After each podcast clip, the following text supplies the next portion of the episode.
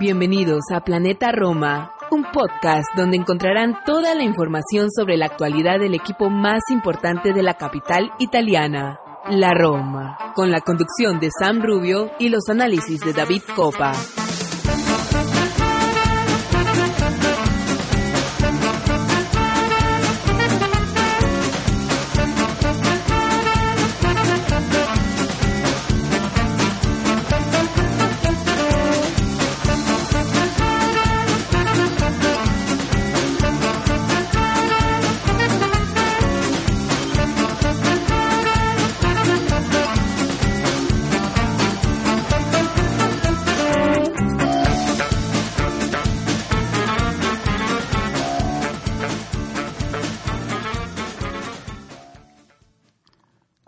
Todos, tifosi y alorosi, y bienvenidos a una nueva edición de Planeta Roma Podcast. Sam Rubio les da la bienvenida al episodio 199, eh, el episodio donde nos enfocamos en, la en el repaso de la temporada 2022-2023 de la Roma una temporada intensa, una temporada llena de emociones, una temporada mm, que comenzó, ¿no? Que comenzó con muchas expectativas y que por diferentes motivos las expectativas fueron cambiando, eh, mayormente en Serie A, ¿no? comenzamos con ambiciones de Champions League y, y, fuimos de más a menos en Serie A y bueno, en Europa Liga fuimos hasta el final y terminamos la, la temporada con un con un cuchillazo al corazón.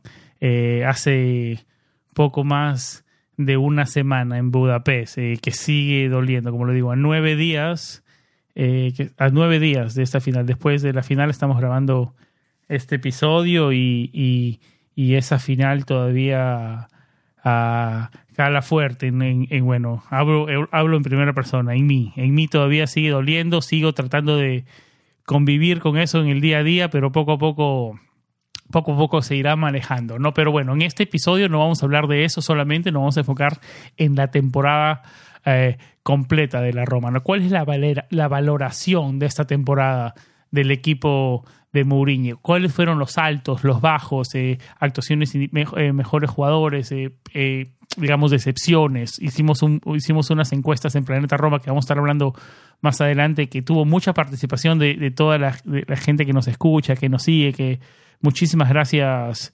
a, todos los que nos escuchan, a todos nuestros Patreons por la interacción. La verdad que sin ustedes eh, eh, no sería posible todo esto. Gracias de corazón a todos. Y, nos mandaban, ¿no? Todos sus, sus argumentos, sus mejores, sus mejores, sus mejores, como lo decía, sus peores jugadores. Todo eso vamos a estar hablando más adelante. Nos visita nuestro querido Santi Boix, que ya es un regular de, de los micrófonos de Planeta Roma Podcast, eh, hablándonos un poco su análisis em, de por qué el equipo, cuáles fueron algunas de las cosas que el equipo le faltó, ¿no? que, estuvo en deuda, digamos, en esa esta temporada. En este episodio, como siempre, estamos con David Copa, editor de planetaroma.net, el director de la orquesta en Planeta Roma. Así que nada, muchísimo, muchísimo que debatir eh, en este episodio. Termina la temporada y, ahora sí, ¿no? Podemos hacer todas las preguntas que decíamos. Ah, ah, es tan difícil hablar de eso. Al final de la temporada las hablaremos. Bueno, yo creo que el episodio 199 de Planeta Roma está, está diseñado para eso, ¿no? Para analizar la temporada 2022-2023. ¿Pudo José Mourinho manejar mejor las plantillas? De todo esto y mucho más en el episodio 199. Vamos a una pausa y regresamos con David Copa.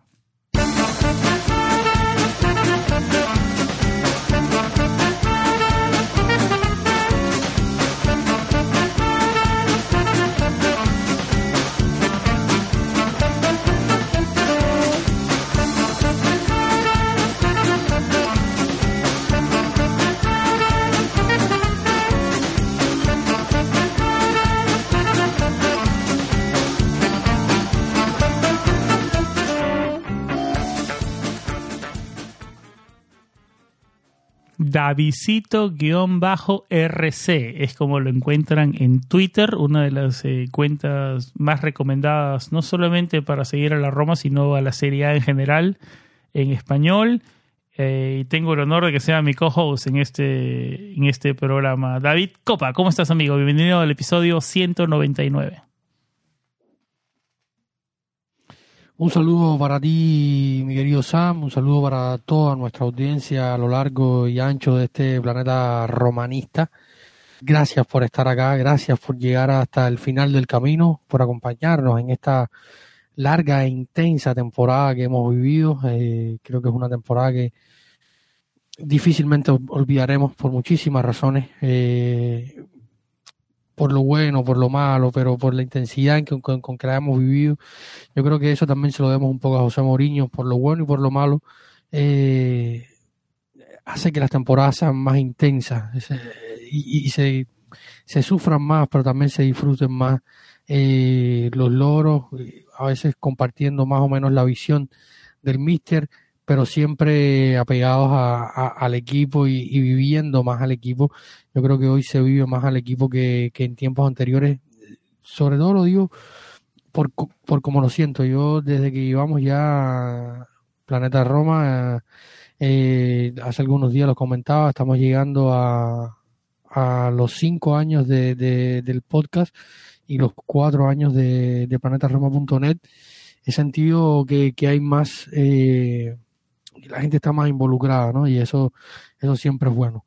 Y, nada, Sam, encantado estar por acá. Capítulo 199 de Planeta Roma Podcast, increíble. Eh, parecía que no llegaba, por aquí estamos. Han sido muchos, muchos programas. Eh, también Spaces, que desde que se implementaron los Spaces es una es un ritual prácticamente ya que hacemos siempre en los medios tiempos. Eh, en fin, un largo camino hasta acá y, seguiremos, pues, obviamente seguiremos porque no podemos dejar de, comentar ni hablar por de, la Roma que, siempre es esa, esa pasión que todos llevamos en nuestros corazones. El hashtag que hicimos eh, el día siguiente después del partido en Budapest simboliza lo que tú dices, ¿no? Hashtag siempre con la Roma. Eh, vamos a una pausa, David, y nos metemos de lleno al episodio 199 a debatir eh, la temporada o a analizar la temporada 2022-2023.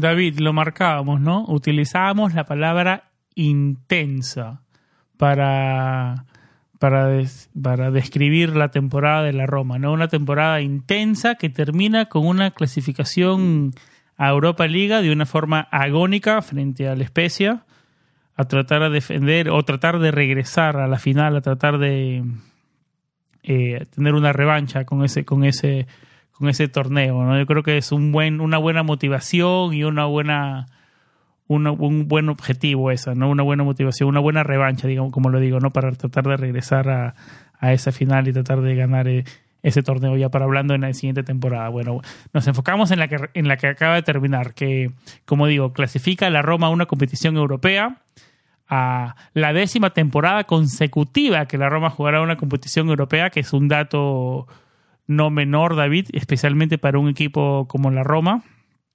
Eh, ayuda mucho al coeficiente. La Roma ha sido uno de los equipos en los últimos años que más ha ayudado al coeficiente ah, para, Italia, ¿no? Así que es un dato, es un dato no menor. Eh, terminamos sextos, sextos en Serie A, y si no fuera por los por los 10 puntos que le dieron a la Juventus, hubiéramos terminado séptimos y en Conference League pero terminamos sexto y en Europa League con un récord de 18, 18 partidos ganados, 9 empates y 11 derrotas con 63 puntos, que fueron los mismos 63 puntos con los que terminamos la temporada pasada. eh, como lo digo, sextos en Serie A. Nuestro récord en casa en el Olímpico fue de 11 triunfos, 3 empates y 5 derrotas. Sacamos 36 puntos en el Olímpico.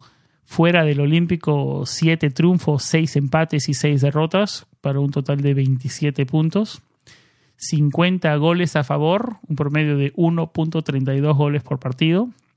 Y 38 goles en contra, un promedio exacto de un gol recibido por partido. Una diferencia de goles de más 12, un XG de 57.4. Y nada, esos son algunos de los, de los, de los datos, de, las estadísticas, digamos, que nos deja esta temporada 2022-2023 de la Roma. Que, David, comencemos por ahí. Se puede decir que comenzó con grandes expectativas, siendo el año 2 de José Mourinho y en Serie A nos quedamos con ese sinsabor, ¿no? Pero analicemos desde el comienzo, cómo, cómo, cómo pintaba ese comienzo de temporada y, cuáles fueron para ti los factores que fueron haciendo que la, Roma vaya de más a menos, ¿no? Yo creo que es un tema que, como se dice en inglés, el, el elephant in the room, el elefante en el cuarto, ¿no? Creo que las lesiones fueron una de las cosas que más marcaron la temporada, ¿no, David? y, en los peores momentos de la temporada, ¿no? Eh, los micrófonos son tuyos, David. Mira, eh, parto con, un debate que tuvimos en nuestro grupo de, de, Patreons. De hecho, sea un saludo a todos nuestros Patreons, de, un abrazo a todos. Gracias por ser parte más activa de nuestra comunidad, por, por ser eh, los que nos dan ese impulso y, ese oxígeno para que este proyecto siga eh, adelante y, poder continuar haciendo lo que hacemos, produciendo el podcast, eh, manteniendo nuestra web que, sigue cada día más siendo una, un sitio de consulta y de paso obligatorio para los romanistas. Y no solo de consulta, David, perdón que te interrumpa, eh, una, como se dice en, inglés, una database, como se dice, una base de datos, ¿no? como lo decíamos ya en algunos episodios anteriores, no sé si lo hablábamos por acá o en, nuestro canal de Twitch, buscan Monchi, Planeta Roma, Petraki, Planeta Roma, o, punto, eh, digamos, este, eh, palabras específicas en nuestro buscador y se pueden enterar y buscar el contexto de todas las noticias de la Roma en los últimos cuatro años. Es una gran base de datos. No solamente son noticias últimos minutos, sino también una gran base de datos. Y para complementar lo que decías, saludos para Antonio San Mataro y Adriano da Silva, que son nuestros últimos dos Patreons. Bienvenidos a nuestra comunidad. No, no sé si habíamos tenido tiempo de, de, de darles la bienvenida en los micrófonos de Planeta Roma Podcast. Sí, un saludo a todos, a todos los que se suman, a todos los que los que están por llegar. Eh, la cábala existe, lo, lo habíamos comentado por acá con, con Santi, porque después que sabes que tenemos nuestra cábala, a todos los que nos escuchan, después de eh, de la final hubo un poco de, duda, pero bueno, al final la cábala se mantiene, porque la cábala no es, simple, no es, simplemente que cada vez que, que, Planeta Roma tiene un Patreon nuevo, que no es más que un suscriptor de pago, que si quieren sumarse y para apoyar nuestro proyecto es patreon.com slash planeta Roma. El link va a estar en la descripción del episodio. Exactamente, y siempre pueden encontrar los links en la descripción de nuestro episodio, también directamente en nuestra web o en, todos nuestros episodios que publicamos también en, YouTube y tal. Eh, incluso desde su dispositivo móvil se pueden descargar la app de, Patreon, se suscriben, buscan Planeta Roma y allí pueden encontrar las diferentes formas de, apoyarnos, que va desde un dólar hasta los tres dólares que le permite acceso eh, exclusivo a, contenido, a grabaciones de o sea, cuando hacemos los podcasts eh, pueden estar también en vivo, eh, en primicia y, un millón de, más de cosas. Y episodios extra, ¿no? Se viene un gran episodio cubriendo el equipo femenino y el equipo primavera en los próximos días, así que estar atentos a los pechos sí, de Planeta Roma Podcast. Esto mismo, Sí, este mismo que estamos haciendo nosotros, o sea, el, episodio de cierre de temporada lo van a hacer también nuestro querido Santi Boys y Alex Murillas, hablando del femenile y del primavera, haciendo un resumen de la temporada de ambos equipos, que al final no podíamos dejar de, hablar de ellos porque ambos tuvieron, pues, eh, sobre todo el femenino, una grandísima temporada y el primavera también. Eh, había que hablarlo, se vuelve a ganar una Copa Italia primavera y muchísimos cambios, reestructuraciones, en fin Alex y, Santi van a estar conversando, conversando sobre esto también. Y volviendo a lo que decía, al inicio de la temporada tuvimos un debate, o al final de la temporada pasada tuvimos un debate en el grupo de Patreons donde yo decía, o sea, yo soy de la idea que el título de Conference League, bienvenido sea, lo disfruto y lo recuerdo con mucho, con mucho eh, cariño, sobre todo viendo, por ejemplo, en los últimos días que el West Ham ganó la, Conference League y también lo han celebrado, han disfrutado su título, llevan muchísimos años el, el West Ham sin ganar un título, lo que significó para, para David Moyes y para muchísimos jugadores importantes que tiene el, el West Ham. Eh, celebrar un título. Al final un título, como siempre digo, tiene la importancia que eh, los hinchas le den y, para nosotros fue un título importante, queridísimo, luchado y, que fue difícil.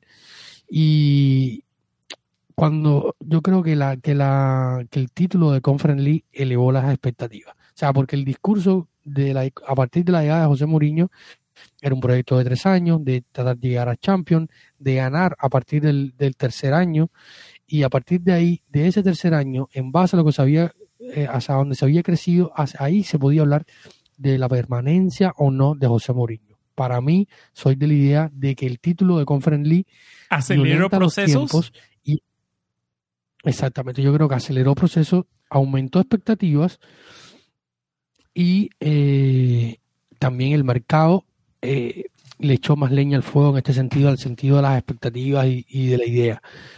Eh, la llegada de Dybala sin, sin, duda fue un, un empujón anímico y, después de un título fichar un jugador como Pablo Dybala, MVP de la Serie A, campeón del mundo, hemos visto la temporada que ha hecho, que pudo ser mejor en el final si hubiera sido por el patadón del asesino de, José Luis eh, Palomino, eh, quizás hubiéramos tenido un Pablo Dybala al 100% en Budapest, pero ya no lo sabremos nunca.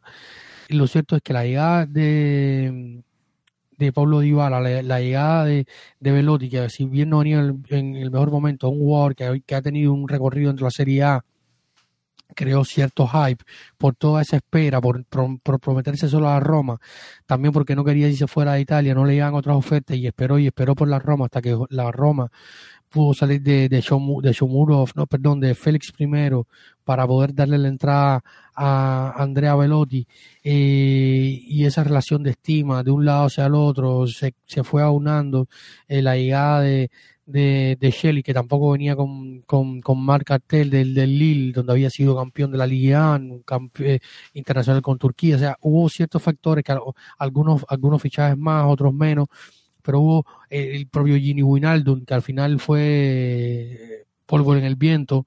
Eh, Hablamos, yo hablaba, hablaba David de los factores y las lesiones, pero creo que Gini Wijnaldum es el ejemplo perfecto, ¿no? No fue factor, con nosotros no jugó hasta febrero. Jugó algunos minutos al comienzo de temporada, hasta febrero no jugó. Él no fue factor. Sí, tuvo un marzo bastante, un, tuvo un marzo bastante y, una, y una final, una participación en la final muy normalita. No quiero, que, no quiero que eso marque toda la temporada. No, quiero hablar de la, pero, de la final de, de Pero muy normal. Fue uno de los jugadores que más me molestó en la final.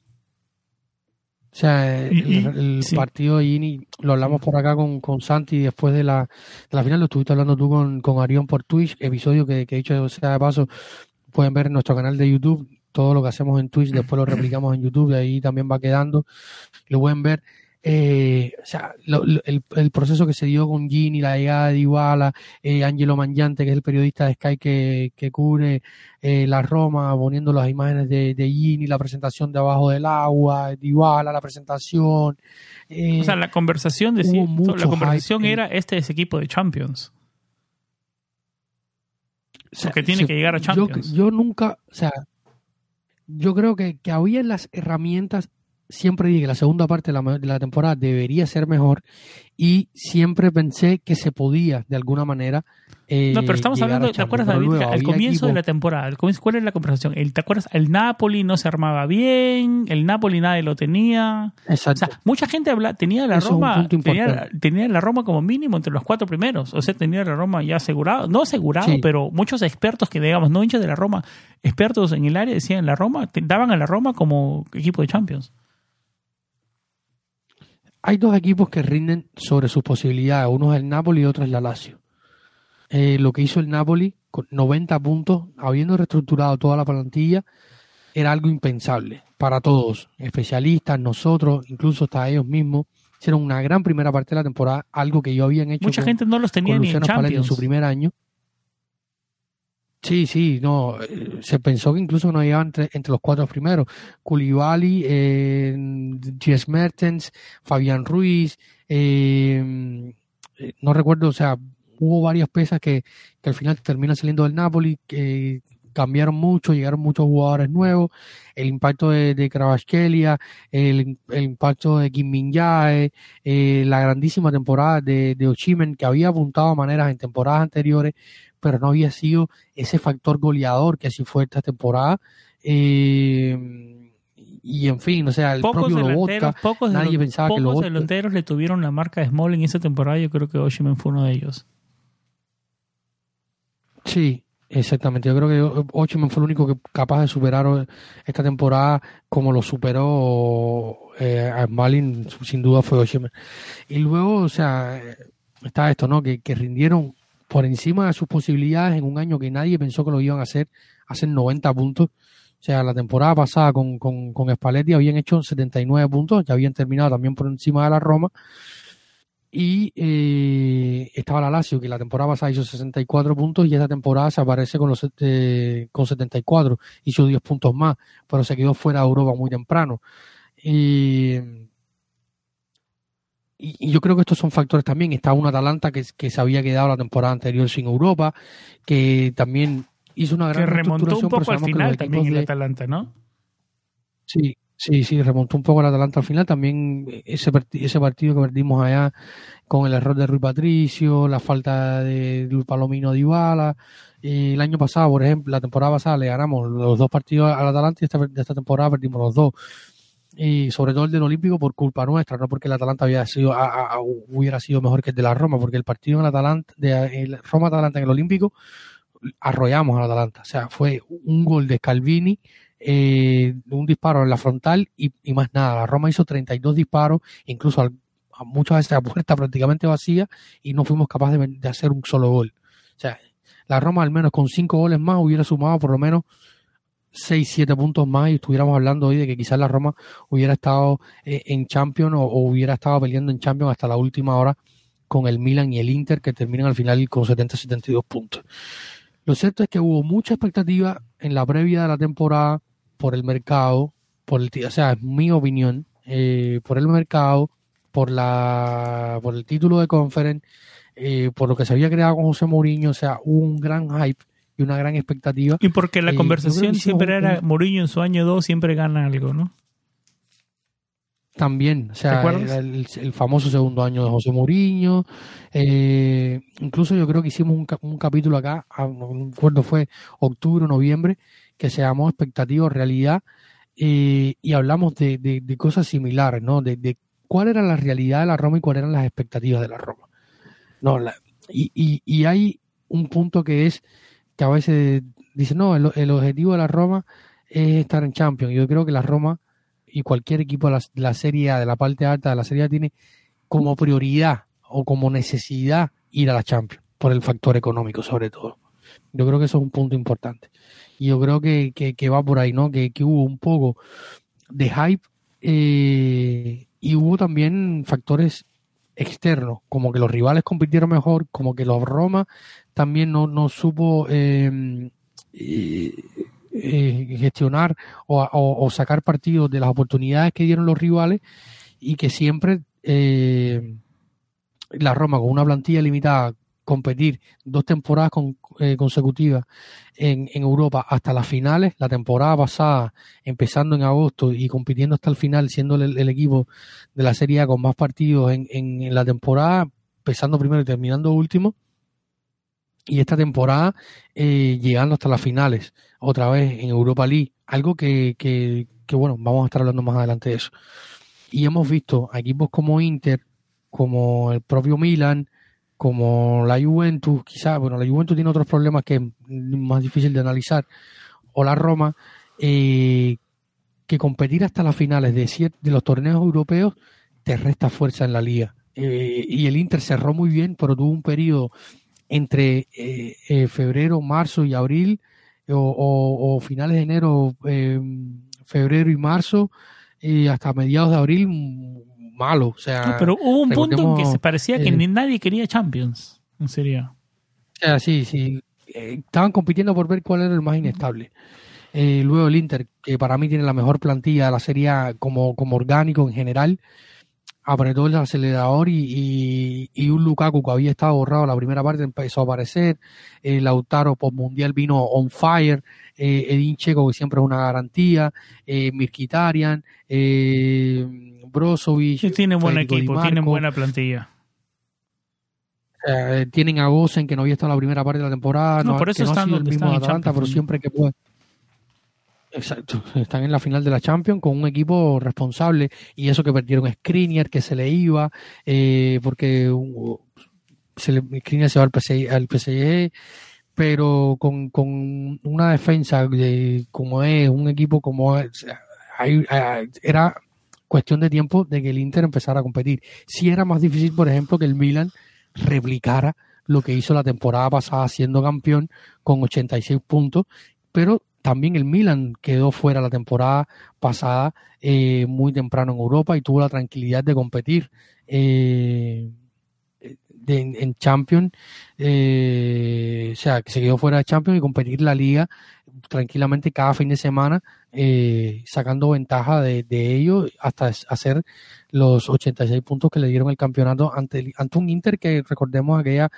fatídica partido de visitante con Radu, que se hizo un gol prácticamente y, perdieron aquel partido con el Boloña y, le dejaron el título en bandeja porque llegaron al final el título por dos puntos ante el Inter. Yo creo que, que, hay que sopesar todas las cosas. Hubieron factores externos y hubieron factores internos. Y ahora en los factores internos estaremos hablando de ellos. Y, y, a eso nos metemos, David, a eso nos metemos. Metémonos a los factores internos, ya una vez comenzando eh, la temporada. Comenzamos bien, triunfo frente al Salernitana, triunfo frente al Cremonese, empate frente a la Juventus, le ganamos al Monza y después vino un poco una derrota una derrota que nos hizo, digamos la peor de la temporada, la derrota frente al Udinese, 4-0. Mucho, eh, en la votación estuvo... Para, mí el Sí, dime, dime. Para mí el peor partido de la temporada. Para, para muchos estuvo en la votación ese partido. Ese partido fue un desastre, la verdad. Para mí también. No, no, no, no, no, no salimos a la cancha. No salimos a la cancha. Yo creo que después de eso empezó un poco ese, ese altos y bajos del equipo, lesiones en malos momentos, y ahí fueron cambiando las expectativas. Eh, yo creo que siempre la gente, pero por, por, o sea, por lo mismo que lo que hablamos hace unos momentos, ¿no? Que nadie en Serie A parecía que quería la, quería todos la inconsistencia de muchos equipos menos de Napoli, menos de Napoli. Eh, daba, daba a entender que nadie quería y que la serie, la carrera por Serie A, por perdón, por llegar a Champions League estaba abierta. Es más, hasta hace no mucho, hasta hace algunos cuantos meses, que digamos marzo, febrero, marzo, estábamos terceros, David. Estábamos terceros. Eh, y llegó, llegaron otra vez ese tipo de lesiones y, y bueno, terminamos donde terminamos, ¿no? Eh, hablemos de los factores internos. Eh, factores internos, eh, mala gestión de Muriño en no rotación, la mala forma de nuestros delanteros. ¿qué, ¿qué, otros factores internos ves?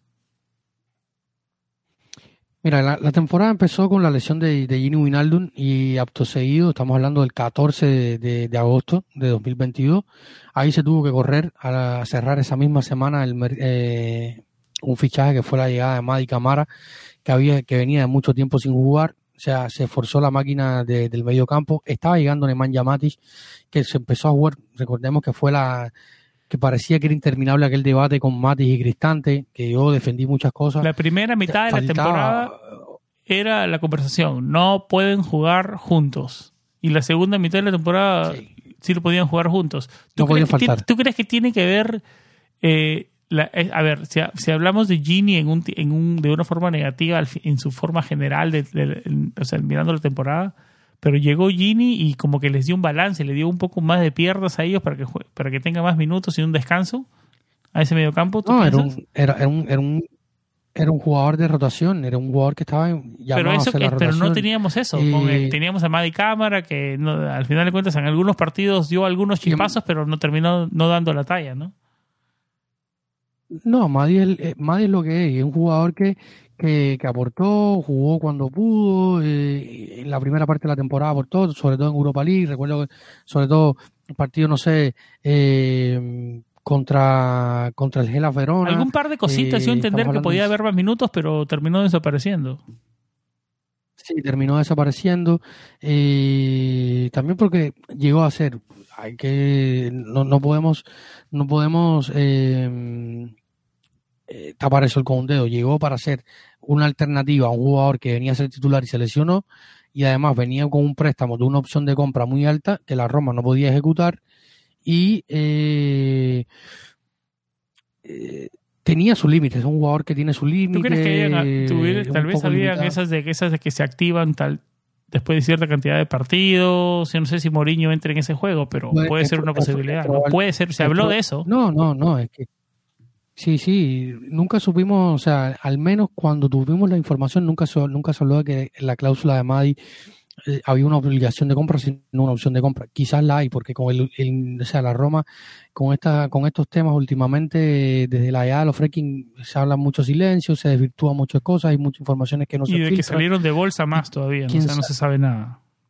Exactamente, exactamente. Quizás hay una, una cláusula, había una cláusula en el contrato de Madi Camara que decía que por minutos jugados o partidos de titularidades y tal, podía eh, activarse una opción de compra obligatoria.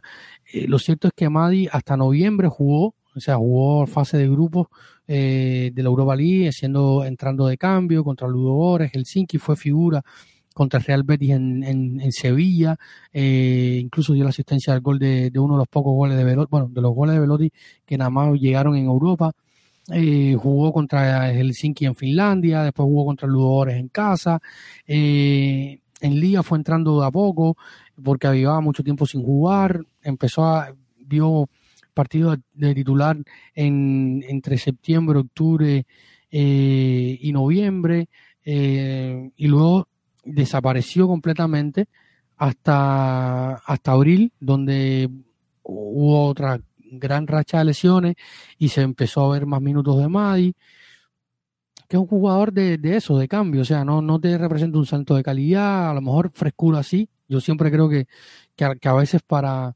Eh, hay jugadores como Matis que, que necesitan, que mientras más frescos estén por su edad, eh, más te pueden aportar. Y yo creo que, que ciertos, o sea, a lo mejor no para el titular, pero en ciertos partidos eh, sí pudo aportar más. Yo siempre creo que los jugadores pueden aportar más y, y, y mientras más rodajes tengan, más entran en la dinámica del equipo y al final de cierta manera te pueden terminar aportando algo, ¿no? Eh, lo cierto es que Madi en la primera parte de la temporada, por ejemplo, para no ahondar mucho más este tema, tuvo más minutos que en la segunda parte. Eh, y podemos hablar de esto, ¿no? De la gestión, de no, de sí, pero el equipo al inicio eh, fue lo que fue, ¿no?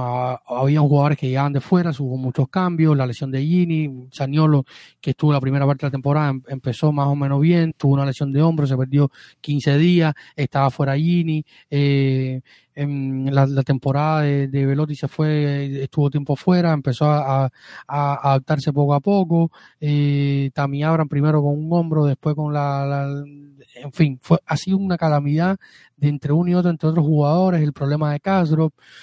Han habido tantos problemas de la plantilla que a veces crear rotaciones, dar oportunidades. El propio Shelly, cuando venía más o menos bien, eh, Mancho sin querer le dio un golpe y lo sacó eh, 20 días de la rotación. Eh, han, fueron acumulándose situaciones un poco raras, otras eh, más inesperadas el equipo al principio estaba tratando de engranarse porque hubieron jugadores que salieron, no, no se, eh, la baja forma de Pellegrini, eh, porque Pellegrini estuvo mal al inicio de temporada y, y, y, a lo largo casi completo de la temporada, hasta marzo o finales de marzo, principio de abril. No sí, fue que Lorenzo tuvo un buen final de, temporada, un buen sprint final, pero la temporada sí. completa no, no Exactamente. No se tiene que ver, claro. Exactamente, eh, no, no, nos dejó de ver muchísimo. Eh, David, David, a ver, sí, sí, a ver, eh, después de ver toda esta temporada, ¿no? Y tratemos de buscar un común denominador, eh, si puedo decirlo de esa manera, de, de, toda la temporada, porque hablabas de altos y bajos, intensa, pero el común denominador, si podemos sacarle de toda la temporada, es una buena defensiva, aparte de como el partido del Udinese, ese que no jugamos, ¿no? Pero en líneas generales, una buena unidad defensiva y una ofensiva muy, como nos pone aquí Franco Guastaferro, que nos responde a un, a un Twitter que pusimos de un, del XG de Lorenzo Pellegrini, Tammy Abraham y Velote, que es muy pobre, nos pone, ¿no? Muy buena defensiva y estéril ofensiva. Eh, ¿te, parecen los buenos eh, común denominadores de la temporada? Sí, yo creo que son las dos caras del, del, de la temporada, ¿no? Una, una defensa que ya no sostuvo la temporada pasada. con nombre y apellido con, en el centro ahí, ¿no? Con nombre y apellido con Chris Smalling, ¿no? Sí, sí, sí, sí. Yo creo que la, que la defensa eh, se critica muchísimo a Roger Ibáñez. Entiendo las críticas a Roger Ibáñez. Eh, quieren, quieren que se vaya y, y, tal por los errores en el derby pero la defensa a nivel general con Mancini, Chris Smalling y Roger Ibáñez es buenísima. O sea, estamos hablando de que la Roma cierra esta temporada con 38 goles permitidos. Solo Un gol por partido solamente. Napoli campeón. Exactamente. Napoli. Eh, y no solo por cómo se juega, porque se puede decir, no, la Roma juega ofensivamente, y no siempre ha sido así, porque la Roma terminó, y lo hemos hablado acá, lo discutimos contigo, que no te gustaban los expected goals, no tal, pero los números ofensivos, ahora vamos a estar hablando, nuestro querido Santi Boy nos va a estar dando eh, un poco de claridad en cuanto a números, datos y, estas situaciones, que luego vamos a seguir analizando, pero eh, la Roma no ha dejado de generar. esta temporada incluso lo hizo menos que la temporada pasada, porque la temporada pasada eh, se habla, se hablaba igual de lo mismo, que era un equipo defensivo. Y no la metimos, no éramos eficientes, no la metíamos no, no somos eficientes. La Roma no es un equipo eficiente, pero también llevas la eficiencia a un grado de perfección. Ya, ya está, es ser eficiente y otra cosa es ser perfecto. Porque a veces lo de esta temporada fue un poco obligar a la perfección a, a, gente como Tammy Abraham a que hiciera gol siempre, más allá de que lo falla, más allá de que cayó un periodo o no, mm. más allá de que, que, a veces no pivoteaba bien, más a veces que falló goles hechos como contra Gelas, contra Atalanta, como eh, muchos otros partidos, eh, obligaban a la perfección a, los delanteros de la Roma, que tienen que jugar mucho fuera del área para luego llegar y hacer el gol. Pasa lo mismo con, con Velotti, que, que, en una cantidad, el Velotti esta temporada jugó mil y pico de minutos y no hizo goles. La temporada pasada con el Verona en 22 partidos, en, en mil ciento tantos minutos dividido entre 22 partidos en Serie A con el Torino de Yuri, una temporada no fue fácil tampoco para él, porque venía de lesiones y tal, renovar contratos, se iba, se quedaba. También jugaba en otro sistema porque el equipo de, de, Iván Yuri sabemos que juega muy ofensivamente y siempre casi siempre en campo rival hizo ocho goles. Esta temporada no, claro, el rol no era el mismo, la situación no es el mismo, el contexto no es el mismo. El punto es que se obliga más que a ser eficiente a ser perfecto y ahora Santi nos va a estar hablando de esto, ¿no? Porque al final, como te decía, la Roma en fase defensiva sostiene, eh, el equipo es sostenido por la defensa. La temporada pasada incluso permitimos más goles 43. Claro, si no eres eficiente eh, en, delantera, como tú lo dices, David, perdón que te con uno que metas tienes que ser muy eficiente en defensa para que no te metan uno, porque después para que tú meter otro ya no lo vas a hacer. O sea, la Roma siempre dio las sensaciones en muchas partes de la temporada que cada vez que la Roma hacía un gol era difícil que el otro equipo le empate, ¿no?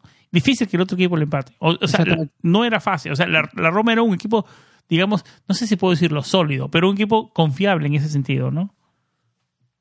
De la segunda parte de la temporada eh, la segunda parte de la temporada, de la primera temporada de José Mourinho. O sea, de, la, segunda, de la segunda parte de la temporada 21-22 y esta temporada 22-23, la Roma, cada vez que se pone en ventaja, es uno de los equipos más difíciles de cambiar el marcador.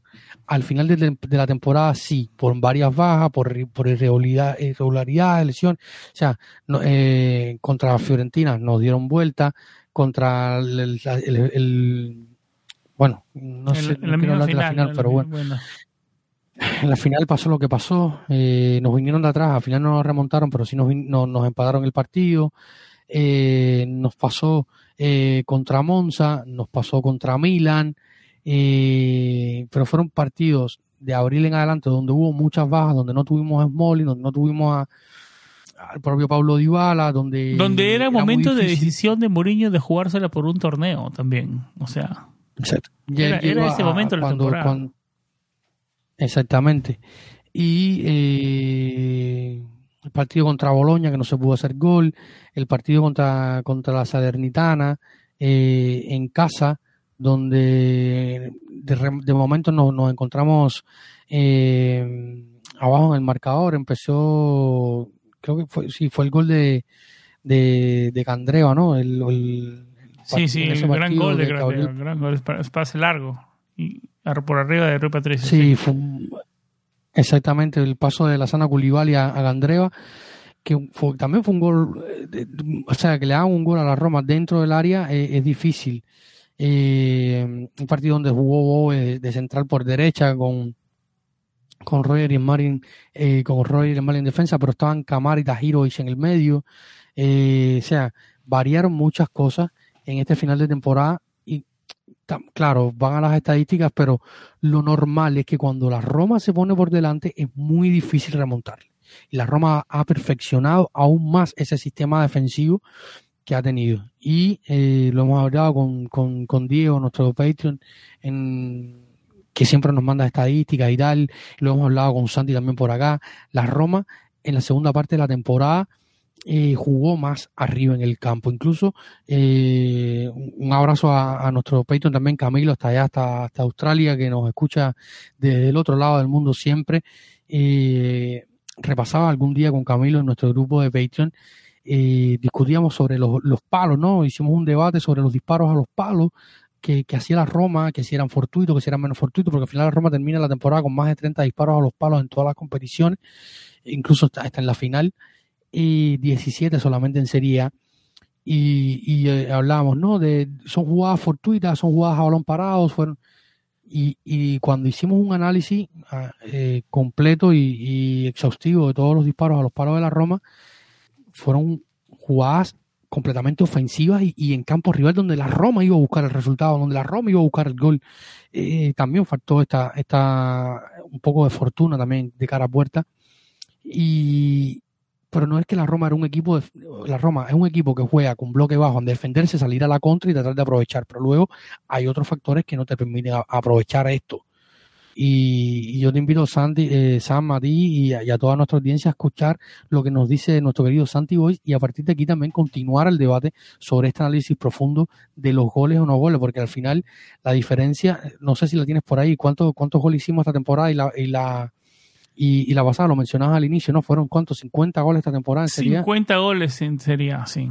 Y, sí, 38 recibidas, diferencia más 12. ¿Quieres que la revise la tabla de la temporada hicimos pasada? Sí, fueron cuántos, 60, eh, 59 goles, ya esto lo, lo- lo estoy viendo acá, 59 goles, la temporada pasada, o sea, hicimos 9 goles menos eh, la temporada que la temporada pasada. O sea, recibimos 5 menos, pero hicimos 9 menos. O sea, con 9 goles más. la 59 Roma esta goles y 43 en contra de la temporada anterior, sí. Exactamente. Con, lo, con 9 goles más esta temporada, con nueve, esos 9 goles, que no, no estoy poniendo ni uno más ni uno menos, con esos 9 goles hubiéramos ganado, por ejemplo, dos en el partido contra Atalanta, eh, que lo perdimos hubieran sido tres 9 puntos goles más. menos, David, hemos hecho esta temporada. Perfecto. Si, si suma- vamos, a, vamos a hacer este ejercicio. Vamos a sumar esos nueve goles que perdimos de una temporada a otra. Vamos a sumarlo en partidos que pudiéramos haber ganado esta temporada. Dos goles en el partido contra Atalanta serían tres puntos. Uno en el partido contra Sassuolo en el Mapei serían. Eh, ese partido terminó en empate, creo. eh, si no, si no estoy Sí, mal, uno a déjame para no. 1 a 1, sí. uno a uno. Un gol ahí más serían tres goles y serían eh, seis puntos. Eh, vamos a poner otro gol en el partido contra Torino, 1 a en 1 casa, también. donde, donde Velotti falló un penal. O sea, Eso fue justo antes del Mundial. goles, Eso fue sumado, justo el último partido antes del Mundial, claro. Cuatro goles, seis puntos. Cuatro goles, eh, seis puntos. Con seis puntos más, eh, mira a ver dónde estaríamos. otro partido que pudimos haber ganado con un gol, con simplemente un gol más. En el Villalmare contra Leche, que venía en una gran forma en ese momento cuando encontramos en febrero. Después se borraron completamente. Un, en un Villalmare donde siempre es difícil jugar y, muchos pincharon allá. Eh, un gol más contra el, contra el Leche.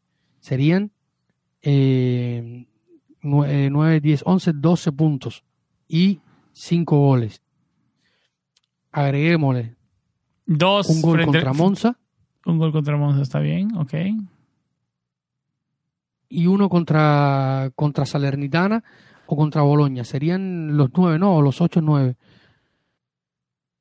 Estoy buscando el resultado. Y, a ver, sí. Estoy buscando el partido frente a. Salernitana fueron dos o dos. Milan fue uno a uno en casa. Hicimos dos, eh, dos a dos allá. O sea, por lo bajo, no, llevando la cuenta, si sacamos la cuenta y sumamos los nueve goles que son más de 10 puntos. de una temporada a la otra. ¿Eh? Son más de 10 puntos con el ejercicio que hiciste, claro. Claro que los acomodaste específicamente, ¿no? Pero son nueve goles, David. Son nueve goles. Marcan, te puede marcar una temporada, claro. Y, no te estoy, y te estoy hablando en partidos donde la Roma pudo por méritos ganar. Porque en Atalanta pudo por méritos ganar. En el Torino, contra el Torino en casa, pudo por méritos ganar. En el Sassuolo, que fue el partido que marcó la ruptura contra el Rick Castro, se pudo ganar. Claro. Eh, por ejemplo, no lo sumaría en el partido contra Milan en, San Siro porque íbamos pidiendo la hora.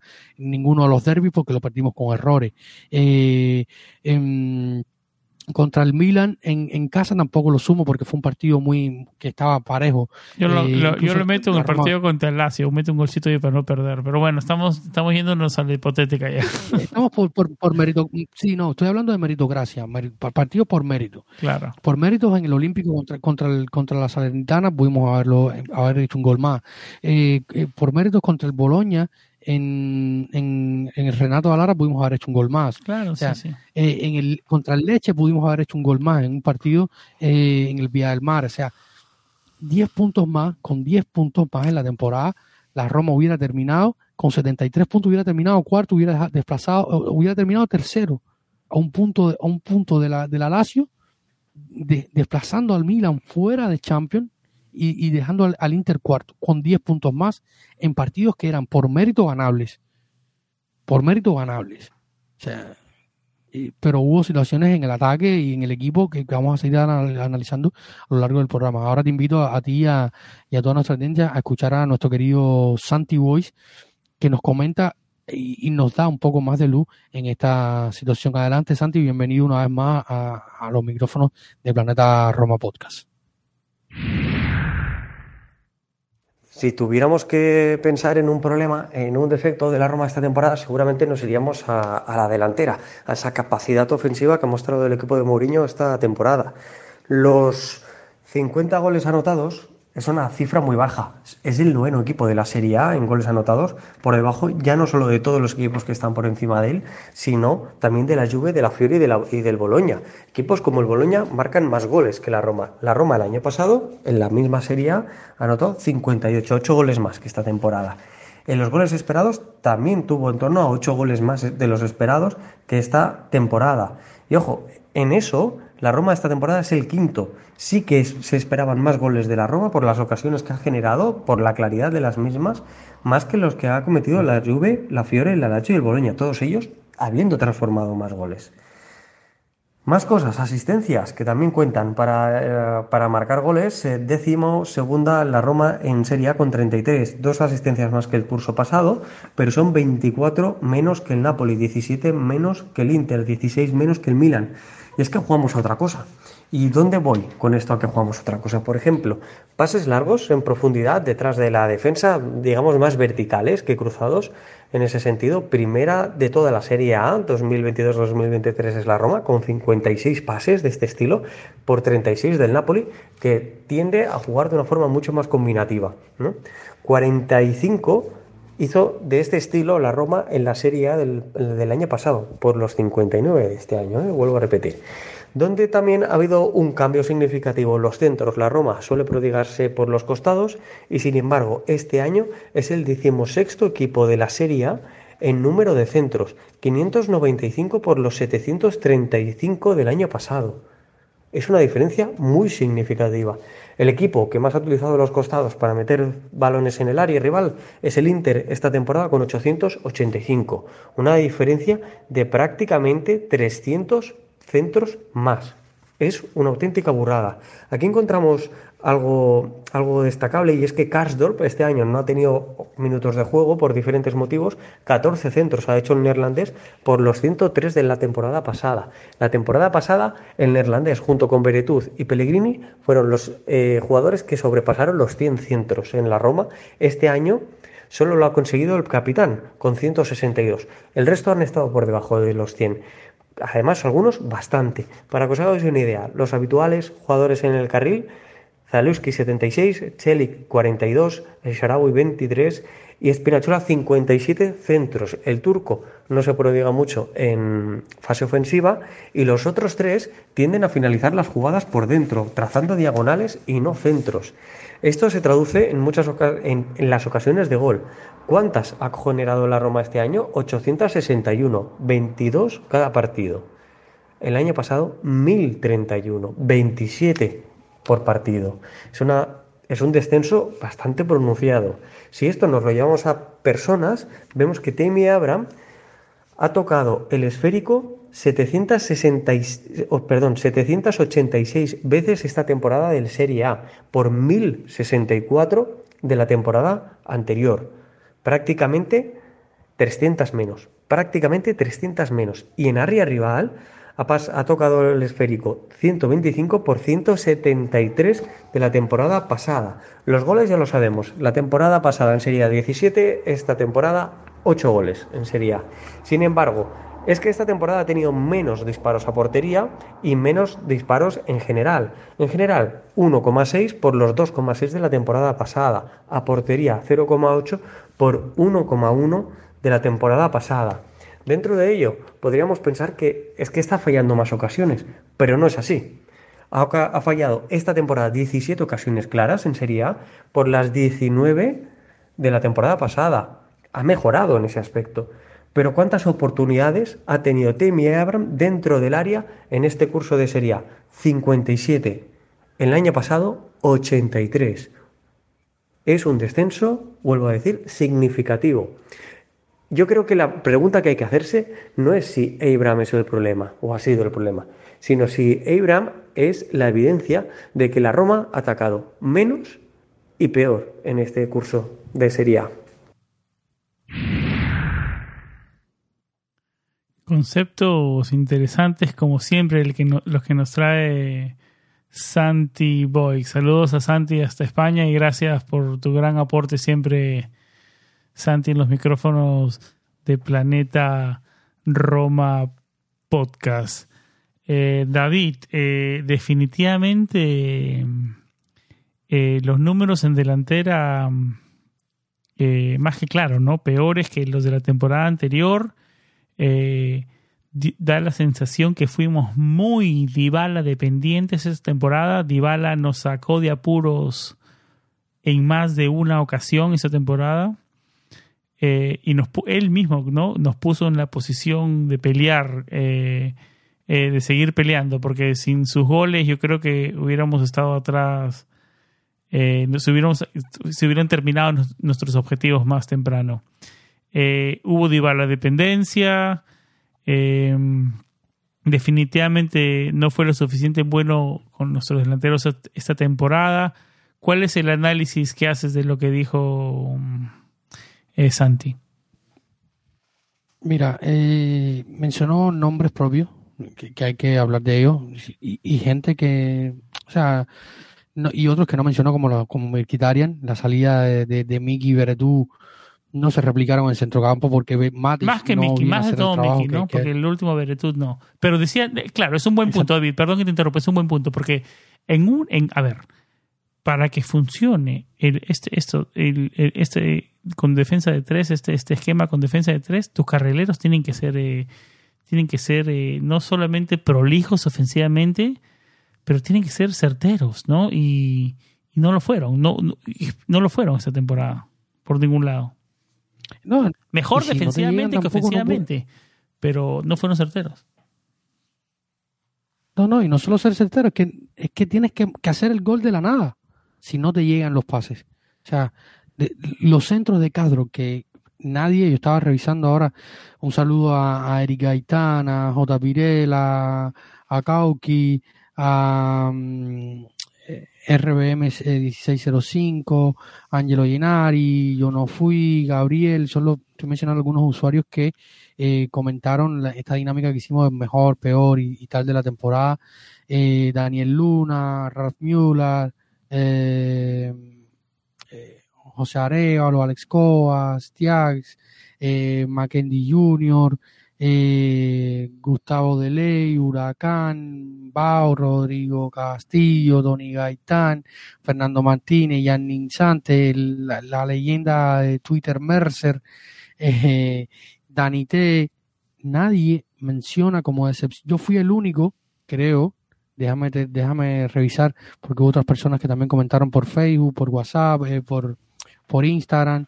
Eh, nadie, absolutamente nadie menciona a Rick Castro como una decepción. Y Rick Castro era un, lo pusimos tú y yo aquí como de los mejores la pasada y la antes pasada temporada, a pesar de que no tuvo una buena final de Conference League, a pesar de que, de que mm, eh, no llegó bien hacia final de temporada yo no. Yo no tuve tiempo de, yo no tuve tiempo de llenar este formulario y para mí él es la decepción porque no pudo, no pudo, no puede, no puedes desaparecer así. No puedes desaparecer así, no puedes desaparecer, no puedes desaparecer del mapa así y dejar a tus compañeros colgados, no puedes, no puedes. Cuando, cuando, tú, cuando pensamos que dijimos, bueno, ahora con Shelik tenemos el carrilero defensivo que necesitamos para ciertas situaciones y Rick Castro que el jugador ofensivo que te crea aparte que por fin tenemos cierta de los dos de, los dos cierta, cierta tranquilidad en esa posición. Y no nunca tuvimos la tranquilidad que exacto, exacto no lo tuvimos. Primero Chelik se, se rompe llegando cuando estaba cogiendo ritmo y, y, mostraba otras cosas después al final terminó jugando bastante bien de manera bastante decente no se puede decir otra cosa. Eh, en su primer año ha cambiado, ha cambiado de sistema, venía a jugar netamente en línea de cuatro, tanto en selección como en el Lille, cambia. Eh, lo hizo bastante bien, incluso creo que fue el pase de él del gol contra, contra el Milan de, de, de Taimi. pero nadie menciona a Castro y, estamos hablando de una diferencia de 14 centros esta temporada a los 100 de la temporada pasada. O sea, es una diferencia de más de 90 centros. Como jugador de excepción. Vamos, vamos por la lista, David. Mejor jugador. Yo creo que Dybala, ¿no? O sea, creo que ahí estamos de acuerdo. Sí, Dybala.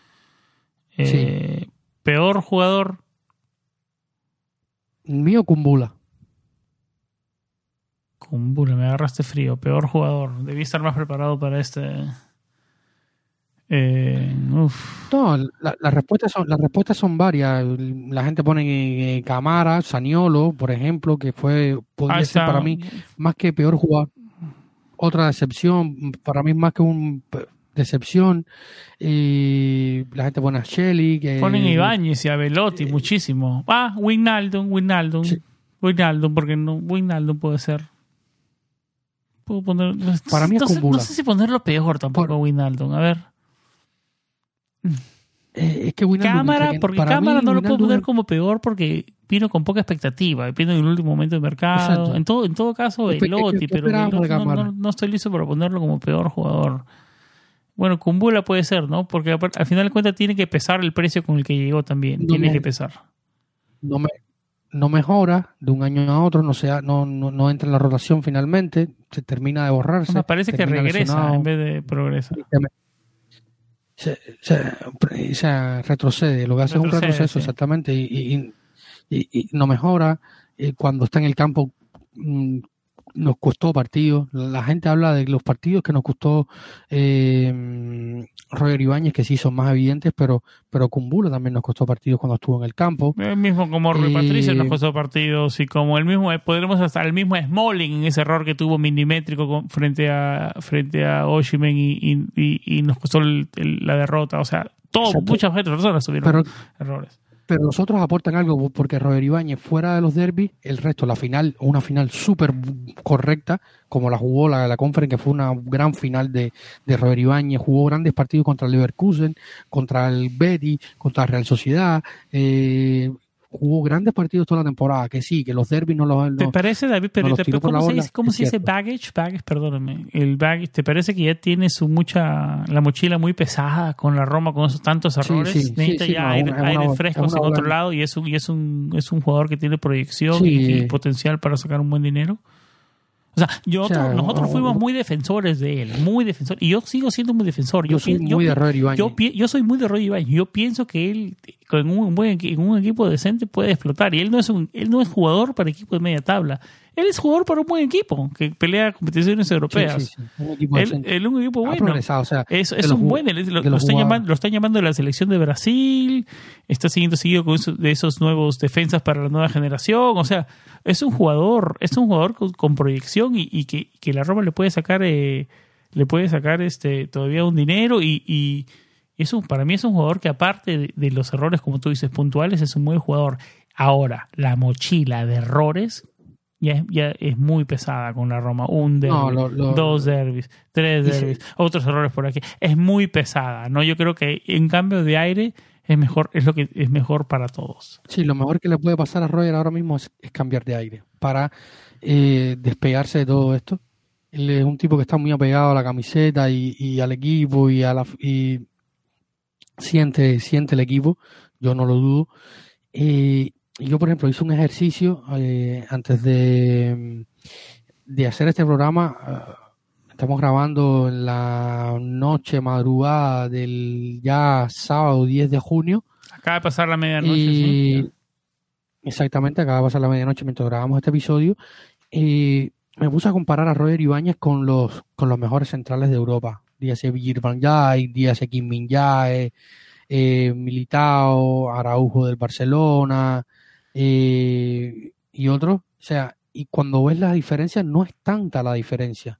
En un sistema muchas veces completamente diferente al resto, mucho más defensivo, y es un tipo que es bueno en los, en, en los uno contra uno, gana balones por arriba, es uno de los que mejores, de los que más eh, progresiones ofensivas con el balón en los pies tiene dentro de la Serie A esta temporada, más, más, balones tocados.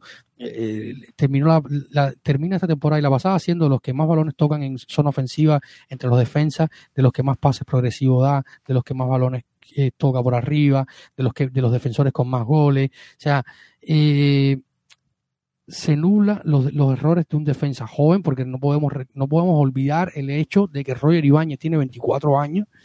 eh, y para mí, yo soy de la opinión de que yo, yo hace unos días veía, y lo comentaba en el grupo de Patreon, me vi la doble, la doble cuarto de final, eh, creo que fue cuarto de final, sí, eh, Lyon-Roma y Roma-Lyon. O sea, aquel, aquel Tony Rudiger, que de hecho creo que se pierde el partido en Francia, eh, no mejoraba este Roger Ibáñez. Y se fueron justo con la misma edad, porque Roger va a salir eh, con la misma edad.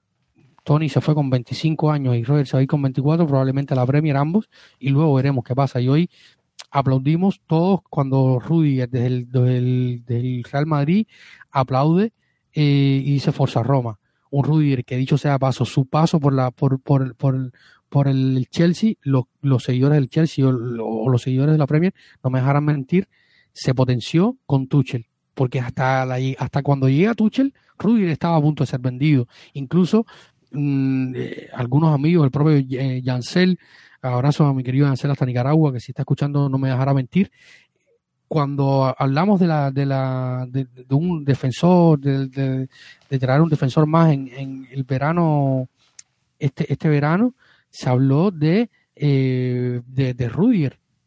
Era una posibilidad Rudiger o, o el verano pasado, que cuando estaba en conf, cuando estábamos en conference, no, vamos a dar a, eh, a, Rudiger y tal, porque estaba saliendo del Chelsea y su paso por el Chelsea no había sido con penas ni gloria hasta que llega Thomas Tuchel, lo potencia en un sistema completamente diferente y después termina en el Real Madrid, que también eh, más o menos, o sea, tampoco ha sido para tirar eh, cohetes el, el paso de, de Tony por, por, el, por el Real Madrid. Y es un jugador que a mí, el Roger de hoy, comparado con el, con el Tony Rudiger de la Roma, no me parece mucho peor eh, eh, Ibáñez, incluso me parece hasta mejor. Entonces, eh, eh, este es el punto, ¿no? Para ponerlo, muchos lo pusieron como peor del jugador de la No, temporada. no, y para mí, no, no, no. Roger ha, ha, aportado muchísimo y ha sido uno de los que más ha progresado con, con, con, con José Mourinho. Con Bula no, con Bula ha retrocedido y así, y así todo. La temporada pasada trabajó, José Mourinho le dio otra oportunidad después de lo que pasó en Bodo, pero no le ha costado, le ha costado muchísimo. Y, es y yo lo he defendido porque digo que a veces es difícil llegar y, y, rendir, o sea, tener un performance. Pero llega un punto que ya no, se puede defender tanto, ¿no? Igual, con lo mismo con Roger Ibáñez, yo lo defendía, lo defendía, son errores puntuales, son errores puntuales, pero ya, ya uno, ya, ya, ¿no? No, no, no puede defenderlo porque, porque son errores que cuestan. Claro. Y más que cuestan, más que cuestan ya molestan a la afición, ¿no? Sí, claro, ya, ya, ya, ya, traen otro, ya traen otros aires, otro pesar, ¿no? Pero bueno, sigamos por la lista que hicimos, David. El jugador de mejor rendimiento de la temporada. Creo que hay buenos candidatos. ¿no? Acá hay buenos candidatos. Para mí, mis dos candidatos son Smalling y Matic. Yo puse Cristante y Matic. Pero Cristante también, Cristante también, Cristante también. Esos son mis tres. Cristante, Smalling, Matic. Yo, yo voy a haber puesto, debería haber puesto a Smalling, lo, lo, lo olvidé, pero Cristante Modic y, y Smalling fueron los, los, tres jugadores de la Roma que tuvieron un rendimiento más estable durante toda la temporada. yo no he hecho este, esta lista. esta, interacción yo lo estoy viendo, lo estoy pensando ahora, sí, pero ese, ese es el podio. sí. de todas maneras. Sí, sin duda. Revelación. Bobe. Yo estoy de acuerdo con la mayor popularidad, es el, más popular, pero sí, estoy de acuerdo, ¿no? Estamos de acuerdo. Porque si hablamos de revelación, ¿con qué asociamos revelación? ¿Con, con qué es un jugador joven? que porque porque si hablamos de revelación, porque también puede ser revelación Matic, porque nadie lo tenía Matic con este nivel, o sea, mucho yo, no lo tenía. Yo lo he dicho. También el que, el que, el que, lo viene siguiendo de la Premier League, del Manchester, del Chelsea, que sabe quién es, pero un jugador, nosotros de Serie A, o sea, no teníamos a Matic aportando tanto, pero por eso, por eso yo digo, se, habla de revelación por la edad joven o revelación porque no lo nadie lo tenía y mira cómo terminó. Bueno, porque si es por el segundo es Matic, pero si es por el primero, Bobe. Yo creo que es un mix, o sea, hay, que tener un equilibrio ahí. Yo, por ejemplo, a Matic no lo tenía. Eh, no esperaba, el, a mí el Matic del Chelsea me encantaba porque creo que era uno de los mejores cinco, o sea, lo, lo vemos hoy en la Roma. Jugador finísimo, una calidad y una inteligencia por encima de la media del fútbol. Tuvo un momento de la temporada que hasta dribleaba y se entraba y gambeteaba, de locos. El, gol de el, el, gol de entrando de cambio en el Verona tenía un golpe en el tobillo, entró de, ese partido no jugó en el 20 y entró de cambio, hizo un movimiento de cintura que no me acuerdo si fue a Faraoni o, o Davidovich que lo, lo termina recostando levanta la cabeza y le mete de brasilero, de brasilero, Matiño, Matiño, parecía Matiño, realmente parecía que había nacido en Botafogo y que había jugado la, el Brasileirao ahí con, con, con Rodiné y, no, Hasta eso tenía Matis, no, notable lo de, lo de, lo de Matis esa temporada, la verdad que sí, la verdad que sí. Claro, pero pero mi revelación es Eduardo Bobe, o sea, por el crecimiento, por el, por, por, por el ímpetu, por, por la importancia, porque al final era un jugador que... que, porque su nombre salió a la luz también por la lesión de Muriño, se metió su nombre más también a la, ecuación, ¿no? A la rotación, la, versión, la versión de Wignaldo. Correcto, la versión de Wignaldo. Y el propio Mourinho lo decía, eh, cuando yo llegué aquí estaba a punto de irse a jugar Serie C. Lo dejó, lo hizo crecer, lo mejoró y hoy es el jugador que es. O sea, y yo aquí cuando hablamos después de un partido, no me acuerdo. No, y se notó, se notó su mejora, David, porque al comienzo cuando recién aparecía, o sea, se notaba que aparecía, cumplía, pero no, después se notó empuje, garra, ímpetu, grinta. Sí. Eh, bien posicionado, inteligente, no hacía de más, no hacía cosas de más. Sí, sí, sí, sí. El, la semifinal de, Eduardo Boe contra el Leverkusen, tanto en el Olímpico como, en, como en, Alemania, en la OAE Arena, o sea, son partidos de, de, de, de porque hay que estar ahí. O sea, cómo jugó la Roma, sobre todo en, en Leverkusen, literalmente aguantar, eh, porque no tenía con, que, con más o sea, fue un gran partido. Para mí la revelación sin duda es Bowie. Ahora se viene lo más, ahora se viene lo más difícil. Este no es el episodio para eso, pero ahora se viene lo más difícil para Eduardo Bobe, ¿no? Que es mantener, ¿no? Porque en un segundo año siempre cuesta, ¿no? pregúntale, pregúntale a Zaleski, ¿no? Un segundo año siempre es complicado, ¿no? Que Zaleski ha sido afectado por otras cuestiones, ¿no? que, hay que, hay que decirlo. Zaleski ha sido afectado por otras cuestiones. Jugador de excepción de la temporada, David. Yo no lo tenía bien claro, nunca lo dudé, Ricky Castro. Por lo mismo que veníamos comentando ahora recién de, del episodio y con, con la intervención de, de Mucha gente pone a Wijnaldum y a Belotti. Wijnaldum pero se lesionó. Si no se hubiera lesionado hubiera sido otro de. Wijnaldum no esperaba nada. Yo Wijnaldum no esperaba nada, incluso lo debatimos con No, yo sí esperaba, porque era un jugador de nivel. Yo esperaba que venga a darle jerarquía, pero después de la lesión Pero ya que- no se esperaba mucho. Ya después de la lesión ya, no- ya era un jugador que venía una temporada flojísima en el Paris Saint Germain. No, pero es un jugador de calidad, es un jugador con nombre, con jerarquía, esos que Claro. interés. Por, por eso yo esperaba algo, algo.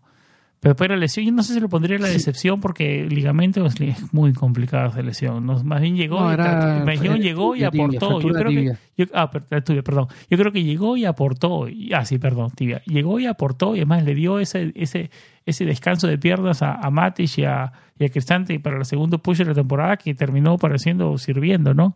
Ya su, su participación en la final y pues, fue otro- es otro cantar.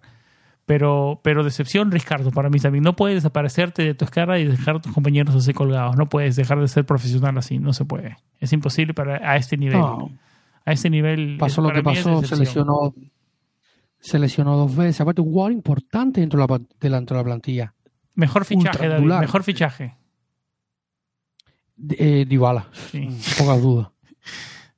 Peor fichaje. Gini Wijnaldum. Para mí es Wijnaldum. Pero, Por lo- con, por pero sobre con el todo por- periódico del lunes, pues, David. Pero si no se lesionaba. No, o sea, no. No, si no, no, no, si no, pero bueno, ya estamos hablando con la que se terminó la temporada. Estamos hablando, con el, Temporada pe- terminada. estamos, estamos hablando con el periódico de, de la semana siguiente. No, ok, ok. pero, pero te estamos haciendo un análisis, un análisis de, de final de temporada. Tú me dices después, incluyendo todo. Sí, qué- pero, pena, pero si no se, que si no que lesionaba era otra cantar, era, Nunca haber sido sabremos. cantar. Nunca lo sabremos. Bueno, sí. Nunca lo sabremos. El peor fichaje termina siendo. Lo, lo bueno que no, no puede ser no puede ser tan peor porque era préstamo también, ¿me entiendes? O sea, no fue no fue Pero tan- le estás el- pagando eh, 5 kilos. O sea, le estás pagando 5 kilos sí, pues, de un sueldo. un porque sueldo. al final tiene un sueldo de 8. Tiene un y el sueldo otro está amortizando tres, arreglaste- claro.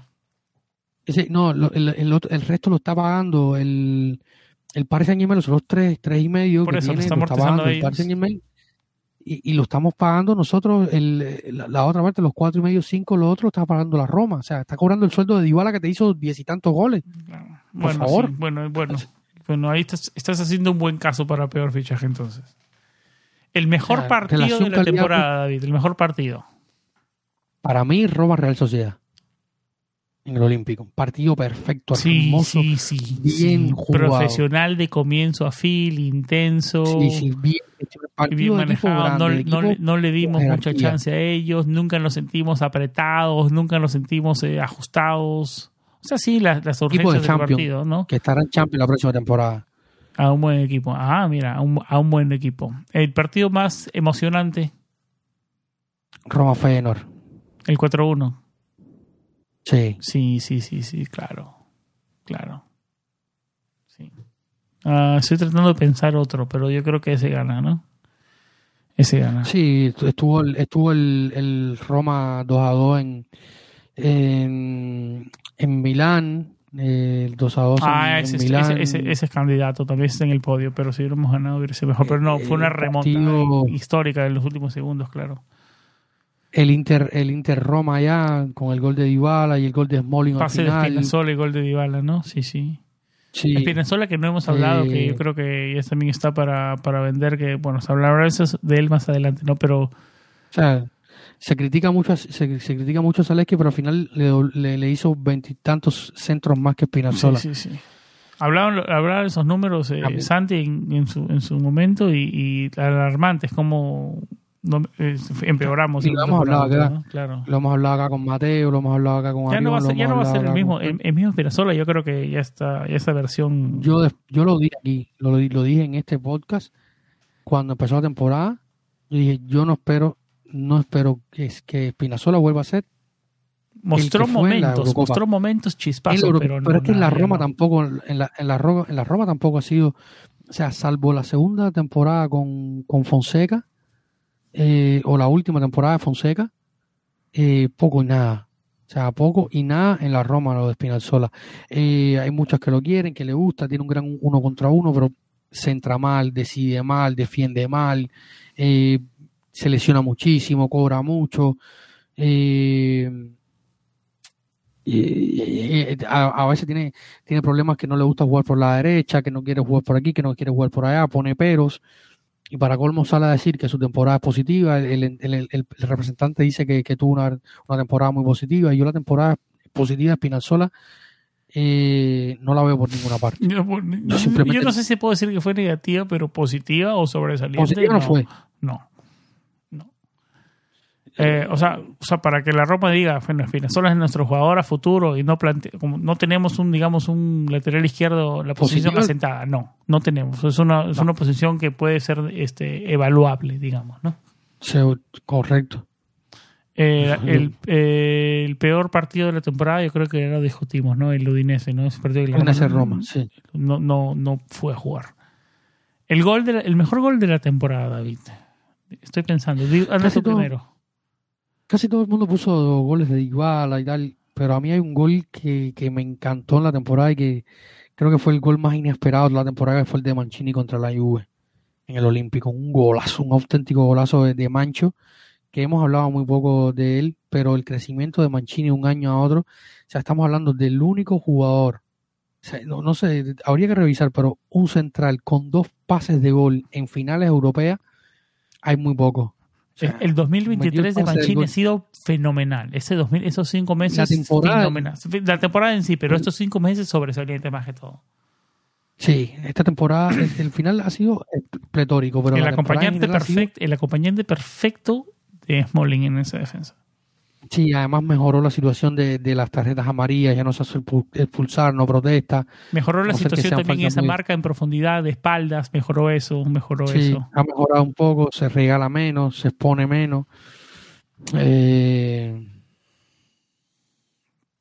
a mí el gol, si tengo, me acuerdo un gol, el, gol que mencionaba hace un segundo, ¿no? Pase de Espinazola y gol de Dybala frente al Inter, ese en que la, el enganche en primera, qué golazo, David.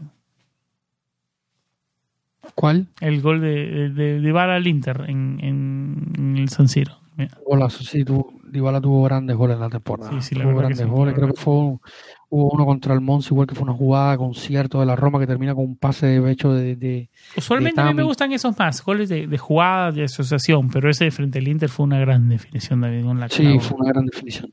Sí. Como la agarró en primera, la verdad que, el pase también. Hablamos de Spinazzola, nada, pero ese, en, en ese pase sí la hizo genial. Sí, sí, eh, sí, Bueno, terminamos la lista, David, terminamos la lista. Estamos, uy, ah, mira, hablando, no había visto la hora de grabación, una hora y diecisiete minutos, así que nos alargamos. Estamos entrando en la recta final. Estamos entrando en la recta final del episodio, David. ¿Algo más que quieras decir? ¿Algo más que...? Nos queda la evaluación del Mister eh, y un par de punticos más, no sé si... Yo creo que hoy nos podemos extender quizás unos 10 minuticos más de lo habitual. 10 minuticos más, claro. Em, la evaluación de Muriño, ¿no? Nos metemos con José Muriño, David. Porque yo mandaba la pregunta en la introducción, ¿no? ¿Se podía gestionar mejor esta plantilla con lo que había para evitar, digamos, nunca vas a evitar todas las lesiones, nada, ¿no? Pero algo más para rotar un poco más de lo que rotó, porque muchos, muchos pueden decir también, pero esta plantilla es lo que hay. A veces mirabas los partidos y mirabas la banca, la banca de suplentes. Tajirovic, Faticanti, Misori, Cámara, eh, Kumbula. Entonces, no es fácil tampoco, ¿no? O sea, eh, ese es el punto que, que, los defensores de Mourinho hacen. Pero ¿se pudo gestionar mejor? ¿Cuál es tu opinión? Esta temporada quizás eh, no tanto como la anterior. Yo creo que la anterior a lo mejor por, por situaciones que se fueron dando, por, la, por las competiciones, la exigencia. Esta es una temporada complicada porque empiezas antes. Recordemos que, la, el Mundial nos obligó a, todos a comenzar antes. Una temporada que la Roma terminó última. Y luego eh, tienes ese parón y luego tienes que volver a empezar. Cambios, eh, formas, planificación. En una temporada muy difícil y sobre todo por cómo se fue dando la temporada. Eh, empieza la temporada con eh, la lesión de Ini, tienes que traer, un, como ya había mencionado, tienes que traer a, a Madi, venían jugadores que, que, llegaron nuevos, que se estaban insertando y de momento se encontraron con la necesidad de ser titular. Eh, empezaste a, José Mourinho intentó, empezó a buscar cómo darle rosca o cómo darle la vuelta a ese 11 y encajarlo, buscar la ante la salida de Miki, se preveía que Lorenzo fuera ese tutocampista que estaba previsto, donde incluso de inicio no estaba pensado que Mati fuera titular y si fueran Cristante y, Lorenzo, haciendo un poco Lorenzo de, de, de ese hombre con, con, recorrido para las transiciones con balón al pie y, llevar un poco la ofensiva, que, termina, que al final no, no terminó siéndolo hasta, hasta marzo, abril. Eh, y, y ahí comenzó un poco la lucha por encontrar, o sea, yo entendí, entendí al principio que después con, con, con la llegada de jugadores nuevos, sobre todo con Dybala, con, con Chelik, con, con, con Matic, eh, había que, buscar que el equipo rodara como grupo y como 11 tipos y como tu mejor 11 y encontrar eh, dinamismo, pero luego eh, hay partidos donde sí creo que siempre se pudo dar alternativas y, buscar impulsar a, ciertos jugadores, darle un cierto más espacio, descansarlos más que a veces José Mourinho tendrá su razón, él, siempre es el que está ahí, eh, uno siempre habla desde la distancia, desde la comodidad de, la silla de casa, analizando y viendo los partidos, al final es, el que sabe. A veces me daba la sensación de que sí tenía razón, de que había jugadores que no podían, no podían ser, eh, no estaban listos para ser titulares o, no para entrar en rotación. Pero luego piensas, y lo hemos hablado acá también, ¿no? Si le das más oportunidades, eh, cuando necesites de ellos van a estar más listos. Entonces, e, es un, quiero y no puedo, pero también es una lucha entre el ego de José Mourinho de querer eh, luchar y, ser ese personalidad suya ganadora y competitiva eh, contra viento y marea. Entonces, eh, hay un, un quiero y no puedo ahí que a veces te hace dudar un poco sobre la gestión de la plantilla, de cómo pudo ser, de cómo no pudo ser, de cómo pudo gestionarla mejor o peor.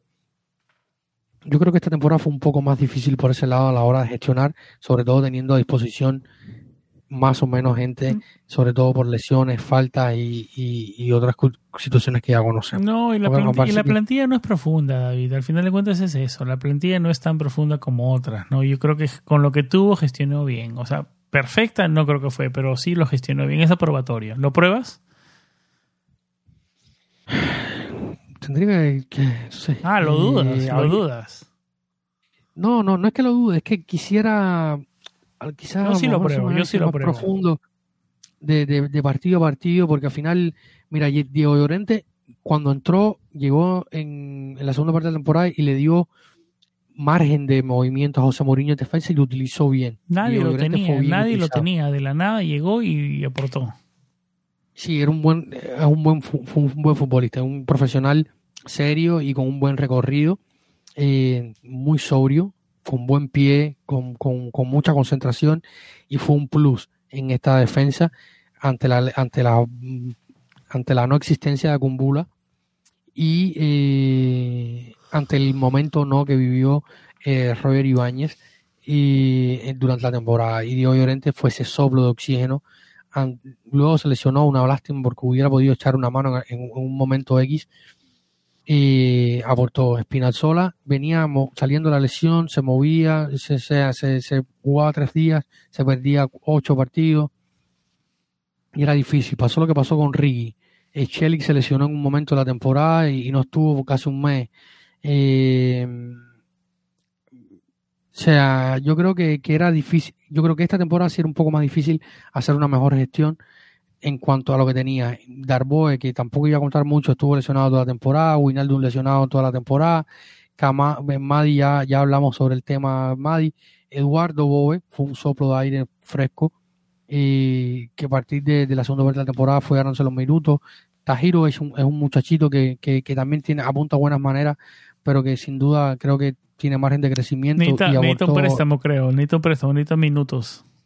Sí, necesita minutos. Sale que al final terminó siendo un comodín, eh, el, joven canterano. Esperemos que no sea el eterno comodín, como ya hubo uno en nuestra historia, ¿no? Sí, eh, ya conocemos todo el nombre de, de Riscátame Paolo, y ahora no tiene a Paolo que lo rescate. Vamos a ver dónde termina sin Paolo. Y y hablamos de, de, de Zaleski que terminó jugando por derecha, por izquierda, eh, jugando, ocupando, ocupando roles en ataque por izquierda y por derecha también. Muy difícil la temporada de, de Nico. Eh, Volpato a mí me decepcionó. Es uno de los jugadores que me decepcionó. No, no le vi margen de mejora. Pero para mí, para llamarlo decepción, tuve que ver expectativas. O sea, o sea tal vez Es porque, que quería- luego- porque había expectativas de crecimiento, dices tú, de crecimiento. Sí, Claro. sí, claro. Por ejemplo, tú ves, ves después, ves los crecimientos de Zaleski, ves los crecimientos de, de Eduardo Boves, del mismo Missouri, que a última hora entró en rotación porque no había nadie por derecha y hizo un partido decente en Boloña y hace un partido decente en, en Florencia contra, contra la Fiore. O sea, y cuando tú ves que un chico que viene a jugar en el primavera toda la temporada y de momento entra y, con, y, y, y el Boloña no era descontado de que era un, partido que íbamos a ganar, ni siquiera empatar, porque el Boloña es un equipo que, que compite, que compite bien. Entonces, que al final termina en la parte alta de la tabla, eh, el Boloña con, con Thiago Mota. Y Misori entra y te muestra ciertas cosas. Y Vol- Volpato, cuando las oportunidades que tuvo, que tampoco fueran muchas, cuando tuvo, se diluyó. Sí. Eh, luego, gran temporada del Charawi. Ola Solbakken, entre, entre lesiones, adaptaciones y tal, fue un, igual un Kerry no bueno. Mourinho lo intentó, no pudo utilizarlo en Europa League por el tema del Financial Fair Play. Eh, bueno, ya están luego Dybala, Tami y y Velotti. Yo creo que esta temporada particularmente era un poco más difícil hacer una mejor gestión de la plantilla que tenía.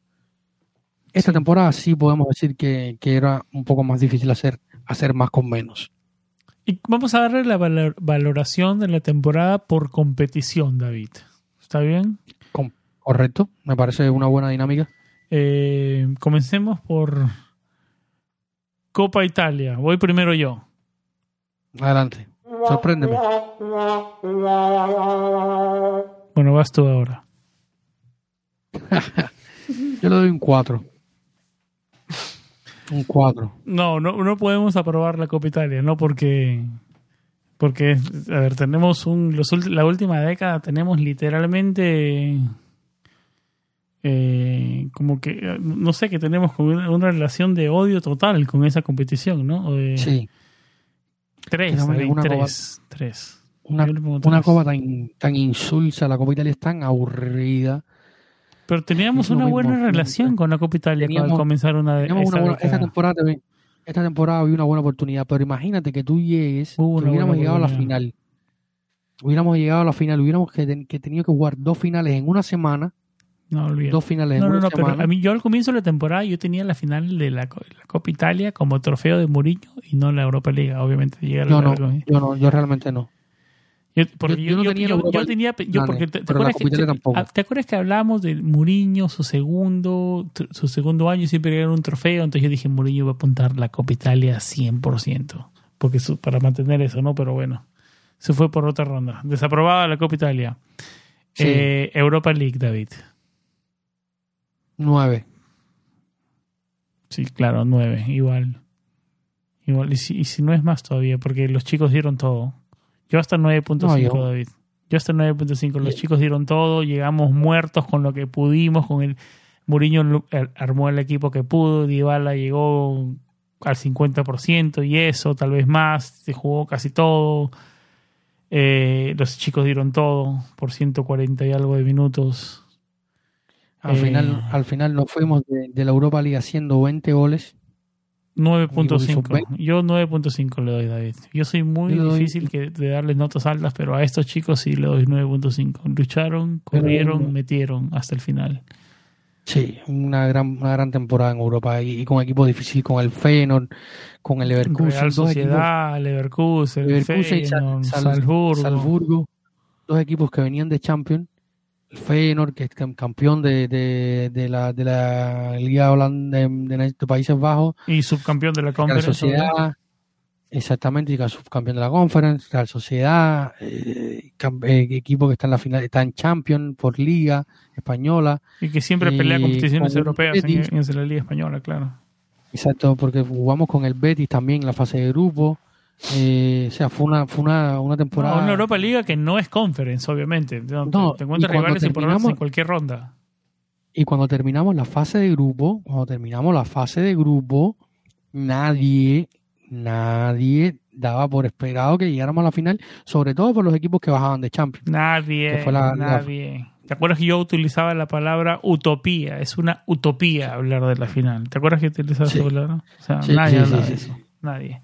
Y, llegar a la final eh, es un mérito tremendo y que pasó lo que pasó en esa final y, y, nada. Eso es, esa, esa, herida sigue abierta, esa herida sigue abierta. nunca, nunca lo olvidaré. Ese 31 de mayo nunca lo voy a olvidar. No, no, no, la verdad que fue bueno. Sigamos adelante. Eh, la otra cara de la moneda, David, la valoración de la temporada en Serie A. Terminamos sextos.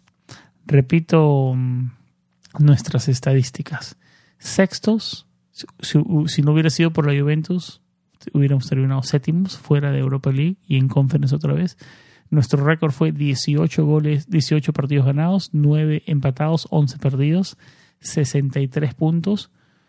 Récord de casa 11 ganados, 3 empatados, 5 perdidos, 36 puntos en el Olímpico y fuera del Olímpico tuvimos 7 triunfos, 6 empates 6 derrotas para un total de 27 puntos. Como ya lo decíamos, 50 goles a favor y 38 en contra para una diferencia de más 12. Eh, ¿Tu valoración, David, en Serie A? 6 como, como la posición. Sí. Eh, un 6, un aprobado, justo, pero aprobado. Y me nos lo preguntaba Diego hace algún tiempo, nuestro querido Diego. Sí, sí, estoy de acuerdo, de acuerdo contigo.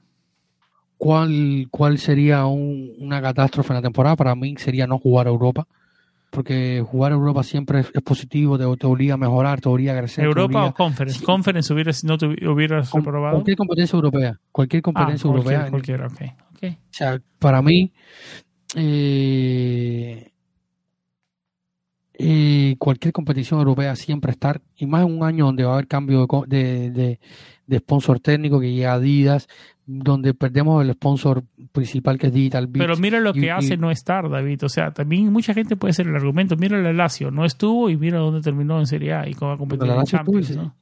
Pero es que no te eso no te garantiza tampoco estar. No te garantiza Champions, pero te garantiza enfocarte en un torneo, ¿no? Eso, eso pasa en Italia, eso pasa, o sea, no lo podemos negar. Sí, pero, pero, pero te puede también hacer llevarte al conformismo, te puede también que, que no... No, claro, doble filo, te quedas sin nada, claro. No está garantizado, claro, si tienes una plantilla más profunda, por supuesto. Pero al final, sí, y es cierto que la Roma no ha tenido grandes plantillas, pero, e-, esos viajes, últimos años, pero mira, mira, estamos hablando de Europa League Conference, viaje a Bodoglin, viaje a, a, Ucrania en un momento, a Finlandia, a Finlandia viaje a, no sé, a país, a Bulgaria, o sea, hemos tenido, o sea, en la mitad de la semana, cuando tienes que un partido frente al Napoli, después tienes que viajar a Bulgaria y de ahí tienes que enfrentar al Boloña y de ahí tienes que viajar a Bodo y de ahí tienes que jugar al Milan. ¿Me entiendes? Y cuando no tienes que hacer esos viajes, claro, ahí es cuando entra la profundidad de esos viajes de mitad de la semana, al Polo Norte, a los climas, las hinchadas, los viajes, los hoteles. O sea, ahí es cuando pesa no jugar competiciones europeas y enfocarte, entrenar toda la semana para preparar un solo partido sería es muy diferente a estar viajando por toda Europa a diferentes competiciones, estar rotando y rotando y rotando. Ese es lo que, lo, lo, lo que, a lo que me refería, no lo que hizo la Lazio, ¿no? Chao de Europa Liga y se enfocó toda la semana en Serie A y le terminó funcionando. Ahora, lo que tú dices es cierto, nada te asegura nada, ¿no?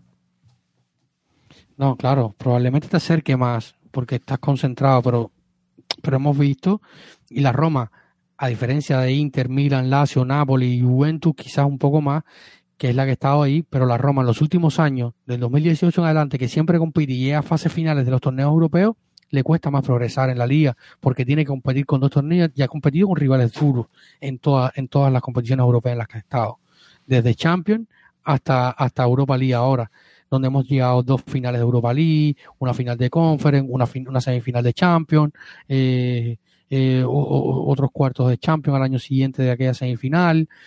Entonces, han sido años donde siempre la Roma ha estado compitiendo hasta instancias prácticamente finales de la, de la temporada en Europa y eso te resta.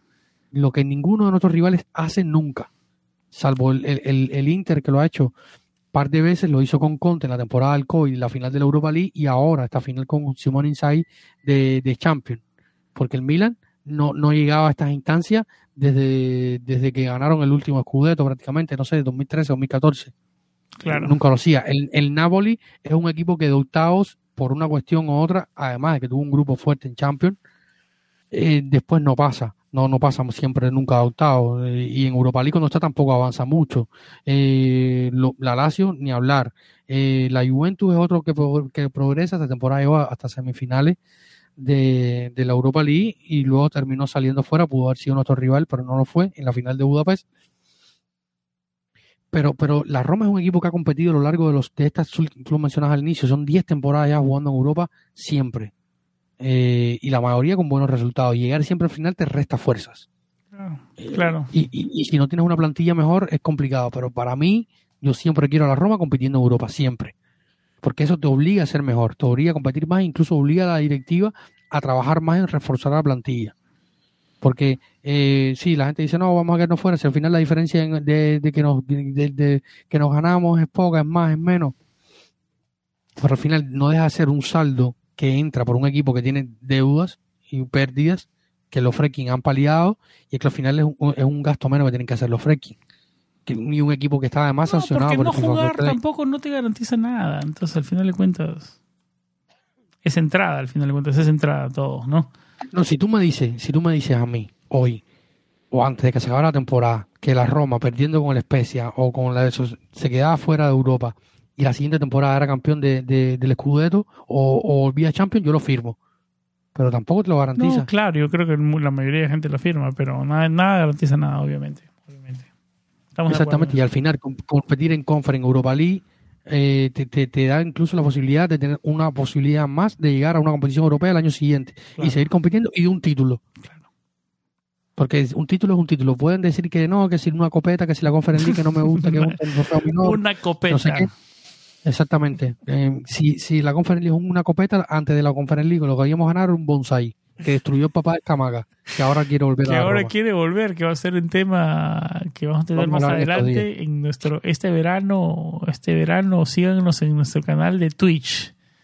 Que David y yo tenemos algo planeado, se cocinan cosas importantes en nuestro canal de Twitch para este verano para estar más activos y cerca de ustedes descubriendo las noticias de Calchomercato, ¿no? Que es que tanto que tanto gusta, ¿no? Que tanto gusta. David, para no Sí. desviarnos del tema Mourinho, para cerrar la idea e ir cerrando el episodio Ya te- cerramos con el- 199. Cerramos con el balance al final. Tú le diste 3 en Copa, yo 4. Europa League, eh, le- yo le di 9, tú 9, 5. Serie A, yo le di 6. ¿Cuánto tú le diste? 6 también, 6. 6. O sea, y el balance general. 5.5, de la- casi 5.5, pero 6, le vamos a dar 6 porque llegó terminando la Europa Liga. Balance general, balance- 7. ¿Tú? Me sorprendiste. Me sorprendiste. Pensé que ibas a, a- a- a- decir menos. De hecho, yo tenía pensado una nota más baja y ahora me hace dudar, pero no, me mantengo en mi 6 y medio. Yo 7 por 6.5. la gente, una final europea, David, no pasa muy seguido. Tam- Tienes razón.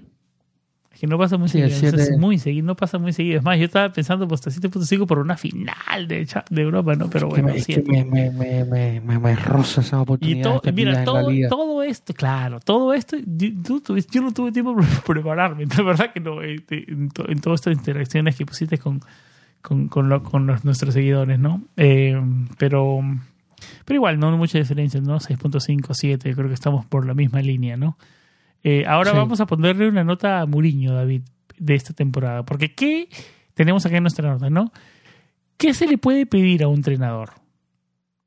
Cumplir objetivos, digamos que puede ser que es algo es algo lógico hacer Sí. un equipo reconocible competitivo que tenga una idea de juego que puedes ganar o perder pero tener una idea de Sí. juego y sacar la mejor versión de tus jugadores y desarrollar a los jóvenes talentos lo mejor posible eso se le puede pedir Sí. a un entrenador digamos que por Yo esa que línea sí. vamos con Muriño Eh, ¿cuál Sí, es la que nota sí. que le das a Muriño para esta temporada? Pregunta picante, pregunta picante. 7. Siete. ¿Puedes elaborar un poquito por qué? Mira, eh, yo creo que lo que le, me baja un poco es el cumplir los objetivos, porque al final él, se cansó de decir varias veces eh, durante la temporada que, el, que la Champions no era un objetivo de esta Roma. Yo quizás lo puedo entender hasta ciertos puntos, pero yo sí creo que era un objetivo del equipo. De hecho, de aquí nacen eh, los debates y los, los supuestos enfrentamientos con Thiago Pinto, que Thiago Pinto decía por un lado que sí era un equipo de Champions y él decía por otro lado que no era un equipo de Champions. De hecho, al final de la temporada, él, eh, atacó directamente a Thiago Pinto y dijo que esa era su opinión y la de él era que no podía llegar a Champions. Eh, yo creo que el equipo sí tuvo para llegar a, Champions eh, por cómo se dio la temporada. No sé si a lo mejor hubieran pasado otras cosas. habría que ser demasiado abstracto y, analizar demasiados if eh, que son demasiadas condicionantes, pero eh, yo creo que, el equipo sí tenía para, para llegar a Champions, incluso desaprovecha oportunidades para llegar a Champions, algunas veces por su, por su gestión, por, por algunos planteos, por algunas decisiones, otras por, creo que es la mayor parte por los jugadores en el campo. Eh, no me acuerdo de muchos partidos que, digamos, esta la perdió Mourinho. Tal vez algunos, pero no me acuerdo ahora exactamente. Yo creo que siempre fueron errores puntuales eh, en, de los jugadores en el partido, ¿no? La mayoría de esos puntos perdidos donde decimos, ah, estos puntos no vamos a lamentar al final de temporada. No Leche, Cremonese. las, dos primeras derrotas, las dos primeras derrotas de la temporada fueron completas de los jugadores.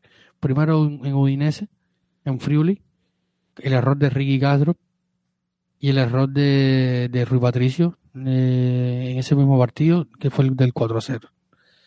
Eh, eh, luego contra Atalanta, partido donde pudimos haber goleado fácilmente o, haber ganado prácticamente el partido y, no lo logramos.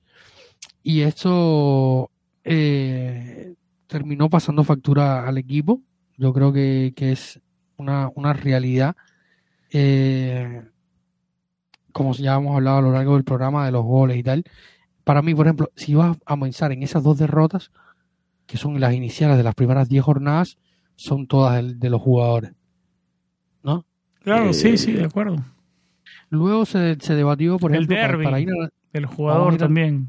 Porque, porque, tú, porque tú pones, tú pones a decir, David, no, perdón, para terminar la idea, decimos, ¿no? Eh, es, es toda de los jugadores. El derby fue de los jugadores. O sea, porque en planteamiento, el planteamiento, te puede gustar no te puede gustar idea, pero planteamiento de idea siempre hubo, ¿no? O sea, a veces, más que todo, hubo errores, errores puntuales. Son los que yo más, más, los que más resaltan, digamos. Exacto. Algunas veces hay que, habría que ir al detalle completamente si están condicionados o no por el esquema, si están ajustados o no más al esquema, si la idea pudo cambiar menor o mejor, si pudo ir más allá, más acá. Pero es cuando viene el punto que ponemos acá en debate eh, hacer un equipo reconocible y competitivo. Y la Roma es reconocible y competitiva. ¿Que tiene un límite competitivo? Sí. Tiene un límite competitivo, es correcto. pero la Roma es reconocible y es un equipo que compite. Eso, esa parte sí. Sacó la mejor, le sacó la mejor versión de sus jugadores, puede ser debatible. Desarrolló jóvenes, podríamos decir que hasta cierto punto sí. Cumplió objetivos, ahí está en debe. ahí es donde quizás se podría pero también una final europea con este equipo, si tus delanteros no le meten gol ni al arco iris y así todo, tu planteamiento, que como lo vuelvo lo repito, te puede, le puede gustar o no gustar a la gente, es efectivo, yo creo que tiene mérito, David. 7, 7.5 puede ser porque final europea. Final europea es bastante, es mucho, David. No pasa muy seguido para nosotros. Dos finales europeas consecutivas pesa y con la Roma, más todavía. Historia. Me, dijeras, no, tiene este récord con el Manchester United, te lo doy más bajo, pero con la Roma yo creo que tiene mérito. Tiene mérito. tiene, tiene mérito, tiene mérito. Tiene mérito y, y, yo te digo, ha mejorado jugadores, ha potenciado jugadores. La Roma se ha vuelto un equipo más manager de los partidos. Antes, antes no éramos managers de los partidos. Ahora tenemos más mentalidad, un equipo, un equipo más sólido que, todavía no está, en, en, el mejor de su momento, ¿no? Pero está en, definitivamente se nota un progreso. o sea, no, no, se puede debatir eso. Sí, no, y, le ganaste. El carácter en la escuadra, carácter general en la escuadra. No, y, le ganaste al Inter, no perdiste con el Milan en la temporada, que al final llegó siendo el, campeón de la, de, la, de la liga esta temporada. Eh, le ganaste a la Juve y empataste, no perdiste con la Juve. Eh, con el Napoli, bueno, pasó lo que pasó en el Olímpico y, y, en, y en San Le hicimos Paolo, un gran partido al Napoli. Ese partido tenía Ese 0-0. Maradona- Teni- en El partido en el Olímpico tenía 0 0-0 escrito, pero perfecto. Y yo lo firmaba el 0-0. Fue una mi- milimétrica de Oshimen. No, y, y en, y, en, y en el Maradona igual. En Maradona porque Esp- Espinazzola se queda un poco que mirando, los chimen después de Oh, sí, golazo. verdad, claro. Pero era un partido de empate también. Un partido de empate que ahí yo creo que sí, Mourinho. Por ejemplo, este es uno de los partidos que yo podría Pero decir mira Oshimen, de la nada, pum, pum, 6 puntos. Exacto, pero ahí yo creo donde eh, Mourinho falla un poco el partido. Porque mete de cambio a Benjamín Tahirovic, a Cristian Volpato y a Stefan Alcharaui para cambiar el partido. Para, para, para, para ya en la, segunda mitad, yo creo tampoco tenía mucho más que meter. No, no tenía a quien más poner en el medio, en, el medio campo, tenía a Madi Camara, que a lo mejor podía haberlo metido. Sí, me acuerdo que, la sensación en el romanismo fue estos jugadores que entraron no tienen el peso para aguantar ese el resto del Exacto, partido. pero ahí Terminó no sé, hasta qué eso, ¿no? punto, no sé hasta qué punto puedo culpar a José Mourinho, porque cuando miras el banquillo, Es lo que decía, cuando miras el banquillo, eso, Viña. Camara, Faticanti, Misoli, eh, Tajirovic, entonces es complicado, pues, David. Exacto, mete, mete, además, mete a Estefan El Charaui desde, desde el banquillo y es el que te hace el gol. Claro. Entonces, eh, tenías que ver cómo lo gestionabas también, porque mete al Charaui y Velotti, pero luego no tiene más en el mediocampo quien te pueda aguantar, porque en ese momento no estaba Gini Wijnaldum todavía. claro. Pudo haberte metido a, a- quizás a Matías Viña, que pocos días después se fue. O sea, justo después de este partido se fue. Que parece que regresa, ¿no? Ya vamos a estar hablando de todos los jugadores que podrían estar regresando, ¿no? Exacto. Ya es otro tema de conversación. Pero bueno, David, eh, eh, A lo largo de la temporada, yo se digo, eh, para mí mejora jugadores, sí, gestiona bien algunos jugadores, sí, cre- hace crecer a jóvenes, también. Entonces, yo creo que, que aquí este, este punto está aprobado. Hace un equipo eh, eh, reconocible y competitivo, también está aprobado. Puede gustar o no, ya eso es cuestiones de estética, de fútbol, de, lo que espera, de, de, de gustos personales y tal. Eh, y de lo que hay también un poco, ¿no? Y luego está cumplir el objetivo. O sea, mi valoración general de José Mourinho la temporada es un 7. El mío es en la línea similar. Voy a ser un poquito más optimista que tú con un 7.5. ¿Por qué? Porque llegamos con este equipo, llegó a una final europea, dos finales europeas. Bueno, si estamos hablando de esta temporada, llegó a la final de la Europa League, que no es un chiste, ¿no? Que no es un chiste. Es la segunda competición más importante en el continente, ¿no? San Rubio me ha sorprendido hoy. ¿Quién iba a decir? Hace un año hubo aquí, tuvimos podcast candente de tú discutiendo por Mourinho. Anti Mourinho, antes la gente, la gente 7.5. pensaba que sí, ¿no? No, es que mira lo que. No, no, no, me, no es que digan se ha convertido en un mourinhista, no. Pero te ha demostrado, mira, Las ha cosas como demostrado, son. ha demostrado Las cosas como son, las cosas como son. Él, este equipo pasaban los entrenadores, pasaban los años, pasaban los jugadores y siempre eh, nos faltaba algo, nos faltaba esa, ese carácter, ese, ese, ese extra que parece que Mourinho lo ha traído, David. Y cada vez está más inculcado. Y cada jugador está mata por su entrenador. Entonces, las cosas como son, hay que decirlas, ¿no? Sí.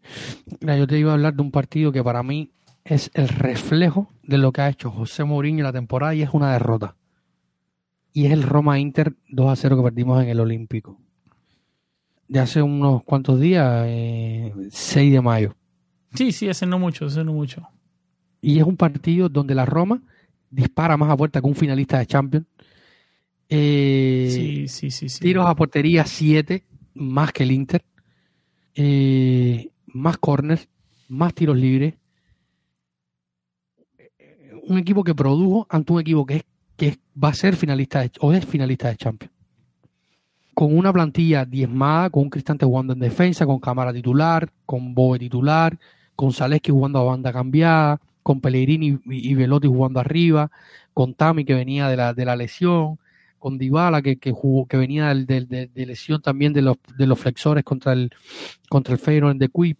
Y ese equipo, ese equipo, ante un finalista de Champions League, a mí me, a mí me dijo, esta es la Roma que yo quiero ver siempre. El mismo Mourinho salió con sensaciones positivas después de esa derrota, ¿no?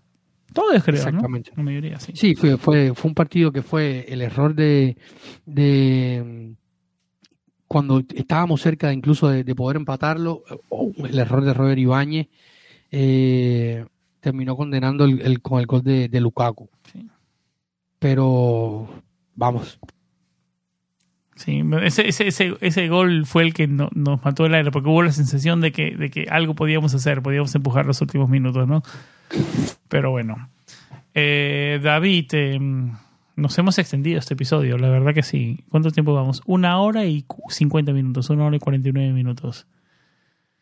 Em, hablamos, cubrimos muchísimo todo lo que pasó, una temporada intensa, una temporada que no me gusta decirlo, ¿no? Que fue tal vez de más a menos en serie. Me gusta cuando es al revés, de menos a más, pero bueno, es lo que es. Comenzó con muchas expectativas.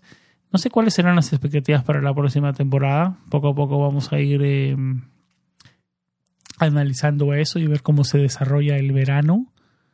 Eh, David y yo tenemos, como lo decía, tenemos noticias. Vamos a estar en vivo con ustedes un poco más, tal vez por nuestro canal de Twitch. Se vienen noticias sobre eso, así que estén atentos a nuestro, a nuestro, a un anuncio en otro desde nuestras redes sociales, tal vez en Twitter.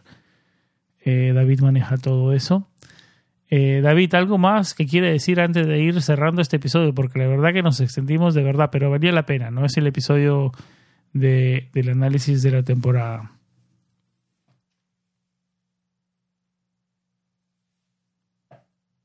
Sí, sin duda, San. Yo, como decía, eh, nos hemos extendido y ya hicimos esta acotación al final de, un partido que, refleja mucho la, lo que le ha dado José Mourinho a esta Roma. Y ya para cerrar, agradecer a todos los que nos han acompañado a lo largo de esta temporada. Eh, han sido muchos episodios, mucho contenido, mucho mucha información y, una temporada, como decíamos al inicio, vivida de una manera muy intensa.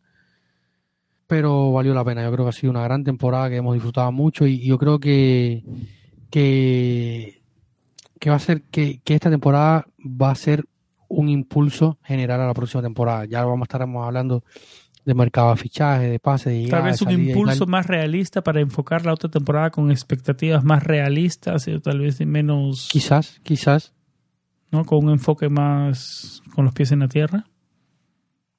Quizás pueda servir para eso, quizás para, para dar más madurez, para saber que, también se pierde y se gana. Es una, una, una eh, ya eh, eh, la sensación de perder una final también se saca un aprendizaje de eso, digamos. Exactamente, se sacan experiencias y se sacan sensaciones que, que, que, que te impulsan a mejorar a mejorarte como profesional. Lo positivo que se saca de lo negativo, claro. Exacto. Yo creo que, que yo soy de los que piensa de que, de que esta derrota puede hacer crecer a muchos jugadores eh, y mejorar a otros.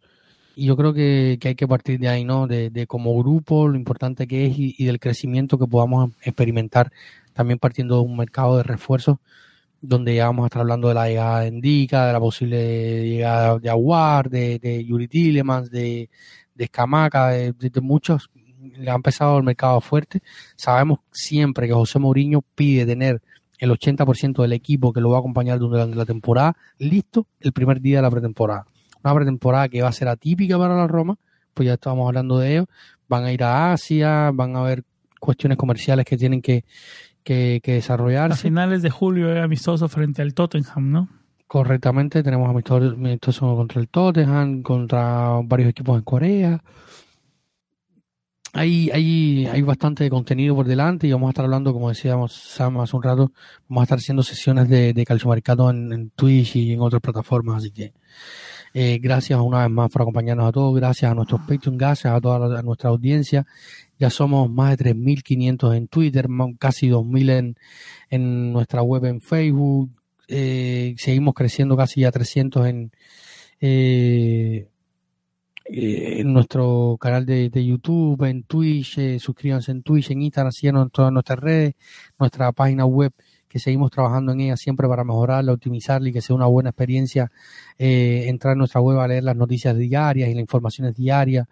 Eh, en, este momento estamos trabajando en la web, no deberían experimentar ninguna dificultad leyéndolas, pero es que esperemos a ver si a partir de la otra semana la experiencia en nuestra página web es un poco más rápida. Exactamente, estamos tratando de que, de que eso mejore. Así que vamos a... Finalmente a- tenemos un experto trabajando en eso, David. Así que eso Sí, es- vamos por buen camino. Sí, sí, sí. Como siempre, nuestra base de datos es nuestra página web, ¿no? Planetaroma.net. Sí, no es, es nuestra casa, realmente. La, ahí están nuestros podcasts, nuestras informaciones diarias, eh, en galería de fotos, en no- notas de opiniones, no- todo está ahí realmente. Es nuestra, nuestra pequeña casa en el mundo y donde siempre les invitamos a todos a que, que la visiten planetaroma.net. Eh, nuestro podcast lo pueden encontrar en planetaroma.net slash podcast o en la página, en la página en la principal de planetaroma.net.